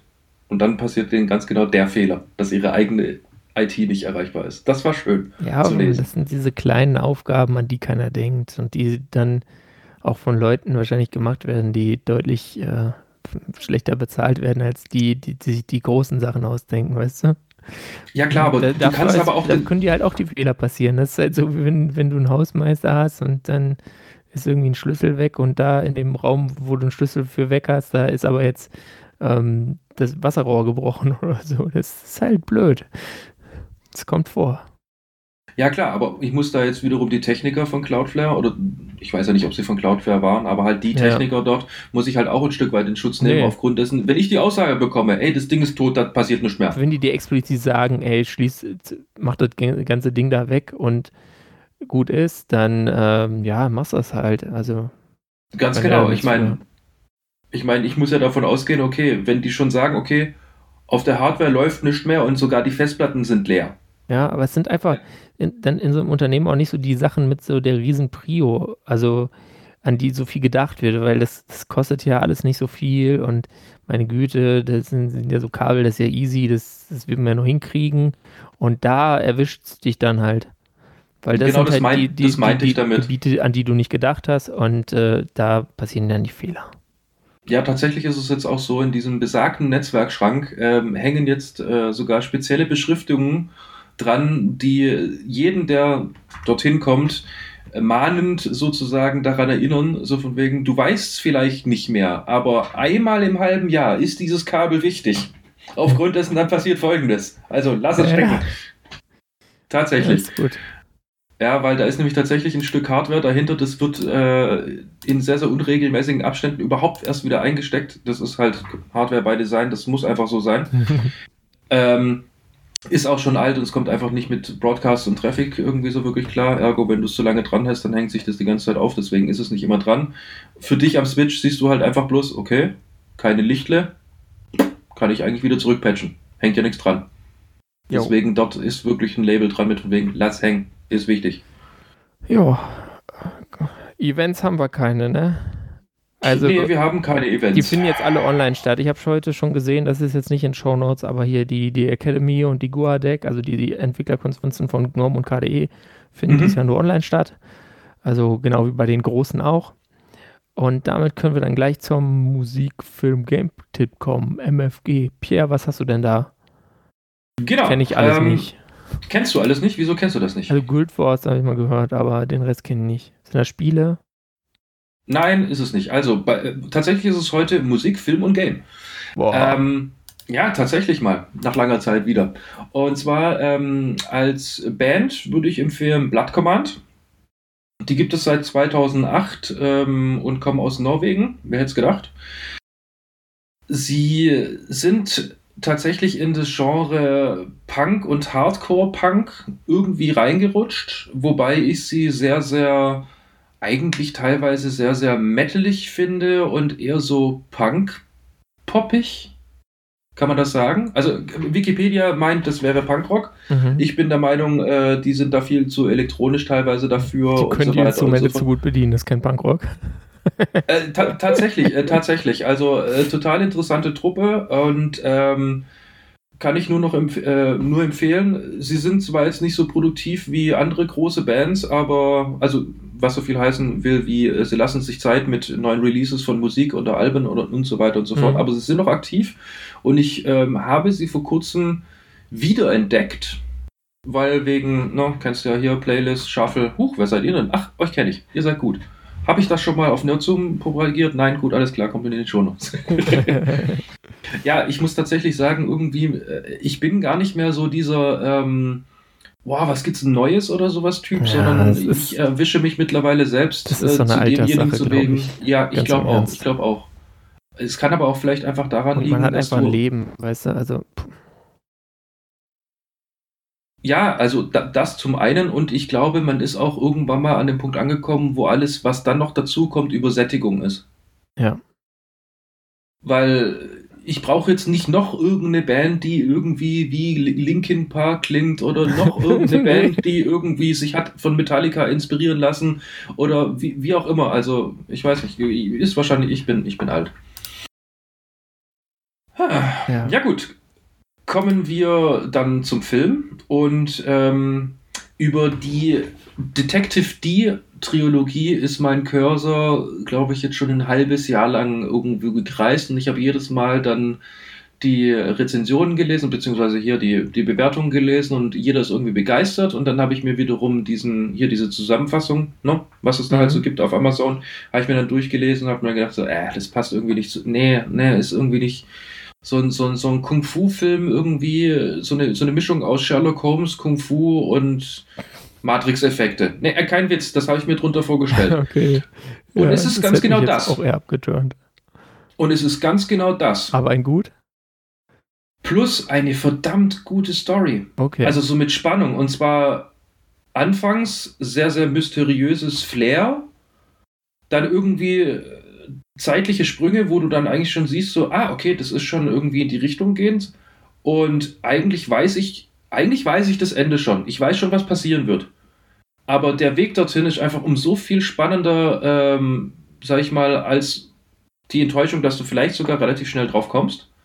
Weil es da ganz, ganz viele Verwirrungen gibt und ganz viele Charaktere, die da vorgestellt werden und die haben alle ihre Eigenheiten und so. Es ist äh, klar nicht irgendwie so mit extrem viel Tiefe, aber es ist auch nicht reines Popcorn-Kino. Also es ist wirklich vorm Fernseher sitzen, ein bisschen Wunder, super unterhalten äh, werden und ähm, ja, das Einzige, was man halt abhaken, ähm, abhaben können muss, ist halt, dass es Menschen gibt, die halt ähm, 30 Meter hoch springen können und dabei sich irgendwie 5 Trilliarden Mal um die eigene Achse treten und dann auf dem, äh, drehen, auf dem Boden aufkommen und im Hintergrund, äh, keine Ahnung, sind dann halt 700 Mann, die auch in der Luft waren, übrigens tot.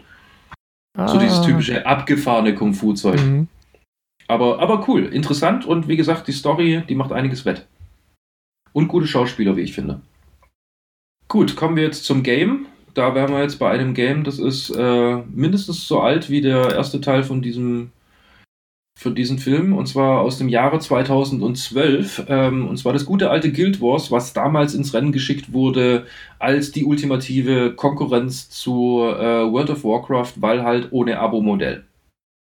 Früher hat man sich diese Software einfach kaufen müssen und äh, somit hier feuerfrei. Mittlerweile ist es sogar ähm, eingeschränkt, also aber extrem wenig eingeschränkt, komplett kostenlos spielbar. Also einfach runterladen, installieren, Gas geben ähm, gibt aber auch eine Kaufversion mit ähm, erweiterten Ländereien und so weiter und so fort, die man dann besuchen kann. Aber wie ich mir habe sagen lassen, wenn man jetzt damit einsteigt, ne, man bedenke 2012, wenn man jetzt damit einsteigt, ähm, hätte man immer noch Content für circa anderthalb Jahre am Tag vier Stunden spielen. Wow, die muss man erstmal haben. Ja, und ähm, was ich schön finde bei diesem Spiel, deswegen ähm, möchte ich es hier auch pluggen, weil es äh, so viel so anders macht, als man eigentlich aus diesen ganz normalen äh, Rollenspielen kennt. Gerade also die Asia Grinder, die beachte ich nicht mal, aufgrund dessen, da haust du einfach fünfmal drauf, hast noch nicht genug XP, ergo machst du das Ganze einfach so lange, bis du XP hast und sammelst halt irgendwelche Sachen ein. Das ist nicht so mein, mein Ding.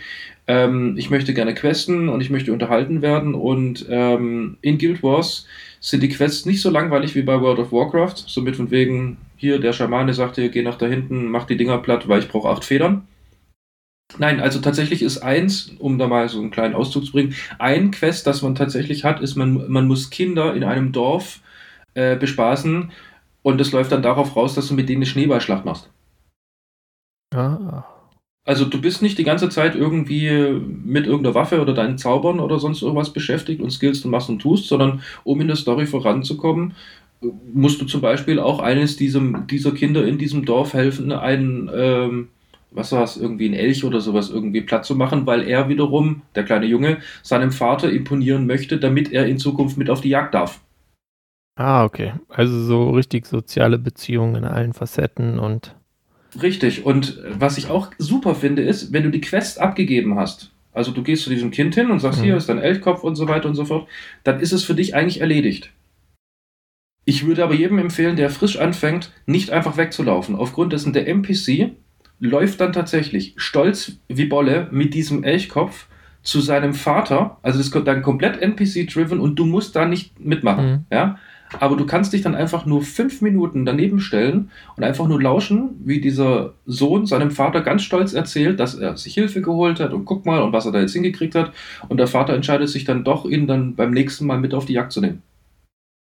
Ja, ja. Und das ist halt, und, und das finde ich halt einfach nur so erfrischend anders. Also die mhm. Story läuft weiter. Du kannst einfach nur weglaufen. Ist wurscht. Ich habe jetzt keinen Bock auf irgendwie Story. Ich laufe einfach weg und was ich schnetzel irgendwelche Viecher. Oder ich laufe einfach dem NPC, obwohl meine Quest fertig ist, einfach hinterher und guck, was er macht. Und das finde ich clever. Ja, das ist schon mal gut. Es äh, wäre auch blöd, wenn er jetzt einfach so stehen würde und stehen bleiben würde und nichts tun, weißt du? Ja, aber so ist ja, es ja so bei den meisten Dingen. Du hast einen ja. NPC, der halt irgendwie dran steht, der hat sein Ausrufezeichen und fertig. Kannst du den hier noch umbringen und gut ist, ne? Ja, oder, ja, so. oder du klickst halt ja. nochmal drauf und erzählt dir halt die Story einfach nochmal. Und da ist ja. es halt wirklich so mit dieser Interaktion und so weiter. Und sogar der Vater, nachdem der Elchkopf übergeben ist, hängt ihn tatsächlich ans Haus und erzählt wiederum stolz wie Bolle der Mutter, dass das Kind jetzt das hat. okay, ist krass. super genial. Also es ist, wer, wer auf ähm, einfach mal nur miese Grafik, oh, wobei an der Grafik haben sie viel geschraubt, also an, an Otto normal grafischem RPG interessiert ist, wo einfach nur mit ein bisschen Twist, wenn man sich drauf einlässt, schaut euch nochmal Guild Wars an. Ja, es ist alt, aber es ist, äh, ist schön gemacht. Ich habe es ganz, ganz früh gespielt, dann einfach nur vergessen und vor kurzem hat die Clique gesagt, hey, lass mal wieder was gemeinsam äh, spielen. Ja, und so sind wir auf Guild rausgekommen. Peter. Ja, ich Du hab, zockst nicht mehr ich, oder äh, zockst was? Naja, oder? ich zock nicht so viel und Musik okay. hören tue ich noch weniger. Äh, ich habe das deswegen mal wieder ein bisschen frei interpretiert und bringe jetzt zunächst mal ein Buch rein. äh, und zwar Permanent Record von Edward Snowden, das lese ich gerade noch. Äh, bin jetzt irgendwie so ein Drittel durch. Ähm, aber das ist äh, wirklich sehr lesenswert. Das ist seine Autobiografie und ich glaube, da, also die ist schon ein bisschen älter, da wurde schon vor ein paar Monaten mal ein Podcast drüber gesprochen und so, aber die lohnt sich. Würde ich empfehlen. Ähm, und ist als E-Book auch, also als englisches E-Book auch überhaupt nicht teuer. Okay. Dann ähm, habe ich ein, gibt es ja jetzt so viele Podcasts zu diesem momentan dominierenden Thema. Und Tim Pritloff hat ja ein neues Format irgendwie 2018, Ende 2018 auf dem Kongress gestartet, wo jetzt eigentlich noch nicht so super viel kam, nämlich UKW, unsere kleine Welt. Und da macht er momentan mit äh, Pavel, oh Gott, wie heißt denn der weiter? Pavel Meyer, ähm, ein Corona Weekly Podcast. Davon gab es jetzt zwei Folgen. Also die sind einfach in dem Feed so drin. Da heißen dann Corona Weekly und äh, die sind ganz interessant. Also Pavel ist teilweise ein bisschen schwer zuzuhören, aber wenn ihr Overcast nutzt und Smart Speed anhabt, geht's perfekt. Ähm, In welche Richtung äh, muss ich es drehen? Ja, nee, der, der spricht einfach, manchmal, der macht so Pausen und ah, okay. die werden dann einfach dadurch reduziert. Und ich meine, da, das, was er sagt, ist alles, also könntest du im Wesentlichen dann schon so drucken. Von daher ist es schon okay, dass er die Pausen macht. Aber wenn du sie nicht so komplett mit anhören musst, weil du einen guten Podcast-Client hast, dann ist das dankbarer, sage ich mal, in Anführungsstrichen. Okay. Ähm, aber es lohnt sich. Also der rechnet da viel dran rum an den Zahlen und so. Ja, dann habe ich jetzt, ähm, um mich so ein bisschen abzulenken, habe ich über Ostern ein bisschen alte Filme geguckt und ich dachte erst so, ja, vielleicht guckst du auch mal so James Bond durch alle Folgen. Und dann dachte ich mir, nee, ähm, wie komme ich denn da ran? Na, ist kompliziert, keine Ahnung. Und dann ist mir zufällig aufgefallen, dass es die Olsen-Bande, äh, das ist so eine dänische Filmserie, die äh, auf Deutsch übersetzt wurde damals schon und da die äh, in den 60ern begonnen wurde zu drehen und die letzten Folgen irgendwie aus den 80ern sind, glaube ich, ähm, wurde die dann natürlich von zwei deutschen Staaten übersetzt und die bessere Übersetzung ist interessanterweise hier die aus dem Osten. Mhm. Und in der DEFA-Übersetzung gibt es die dann äh, bei Amazon Prime Video. Und da habe ich ein bisschen reingeschaut. Das ist halt so einfach, was du so gucken kannst zum Runterkommen. Also da passiert nicht so viel. Das sind halt irgendwie so, so eine Gang aus drei äh, ziemlich depperten Typen und die haben halt immer so ihre Wendungen und es passieren lustige Sachen. Es ist halt einfach so Fun-Comedy und da ich momentan äh, nicht nach Dänemark fahren kann, äh, aus bekannten Gründen habe ich mir das angeguckt, um so ein bisschen Urlaub zu haben. Und es war hm. ganz gut.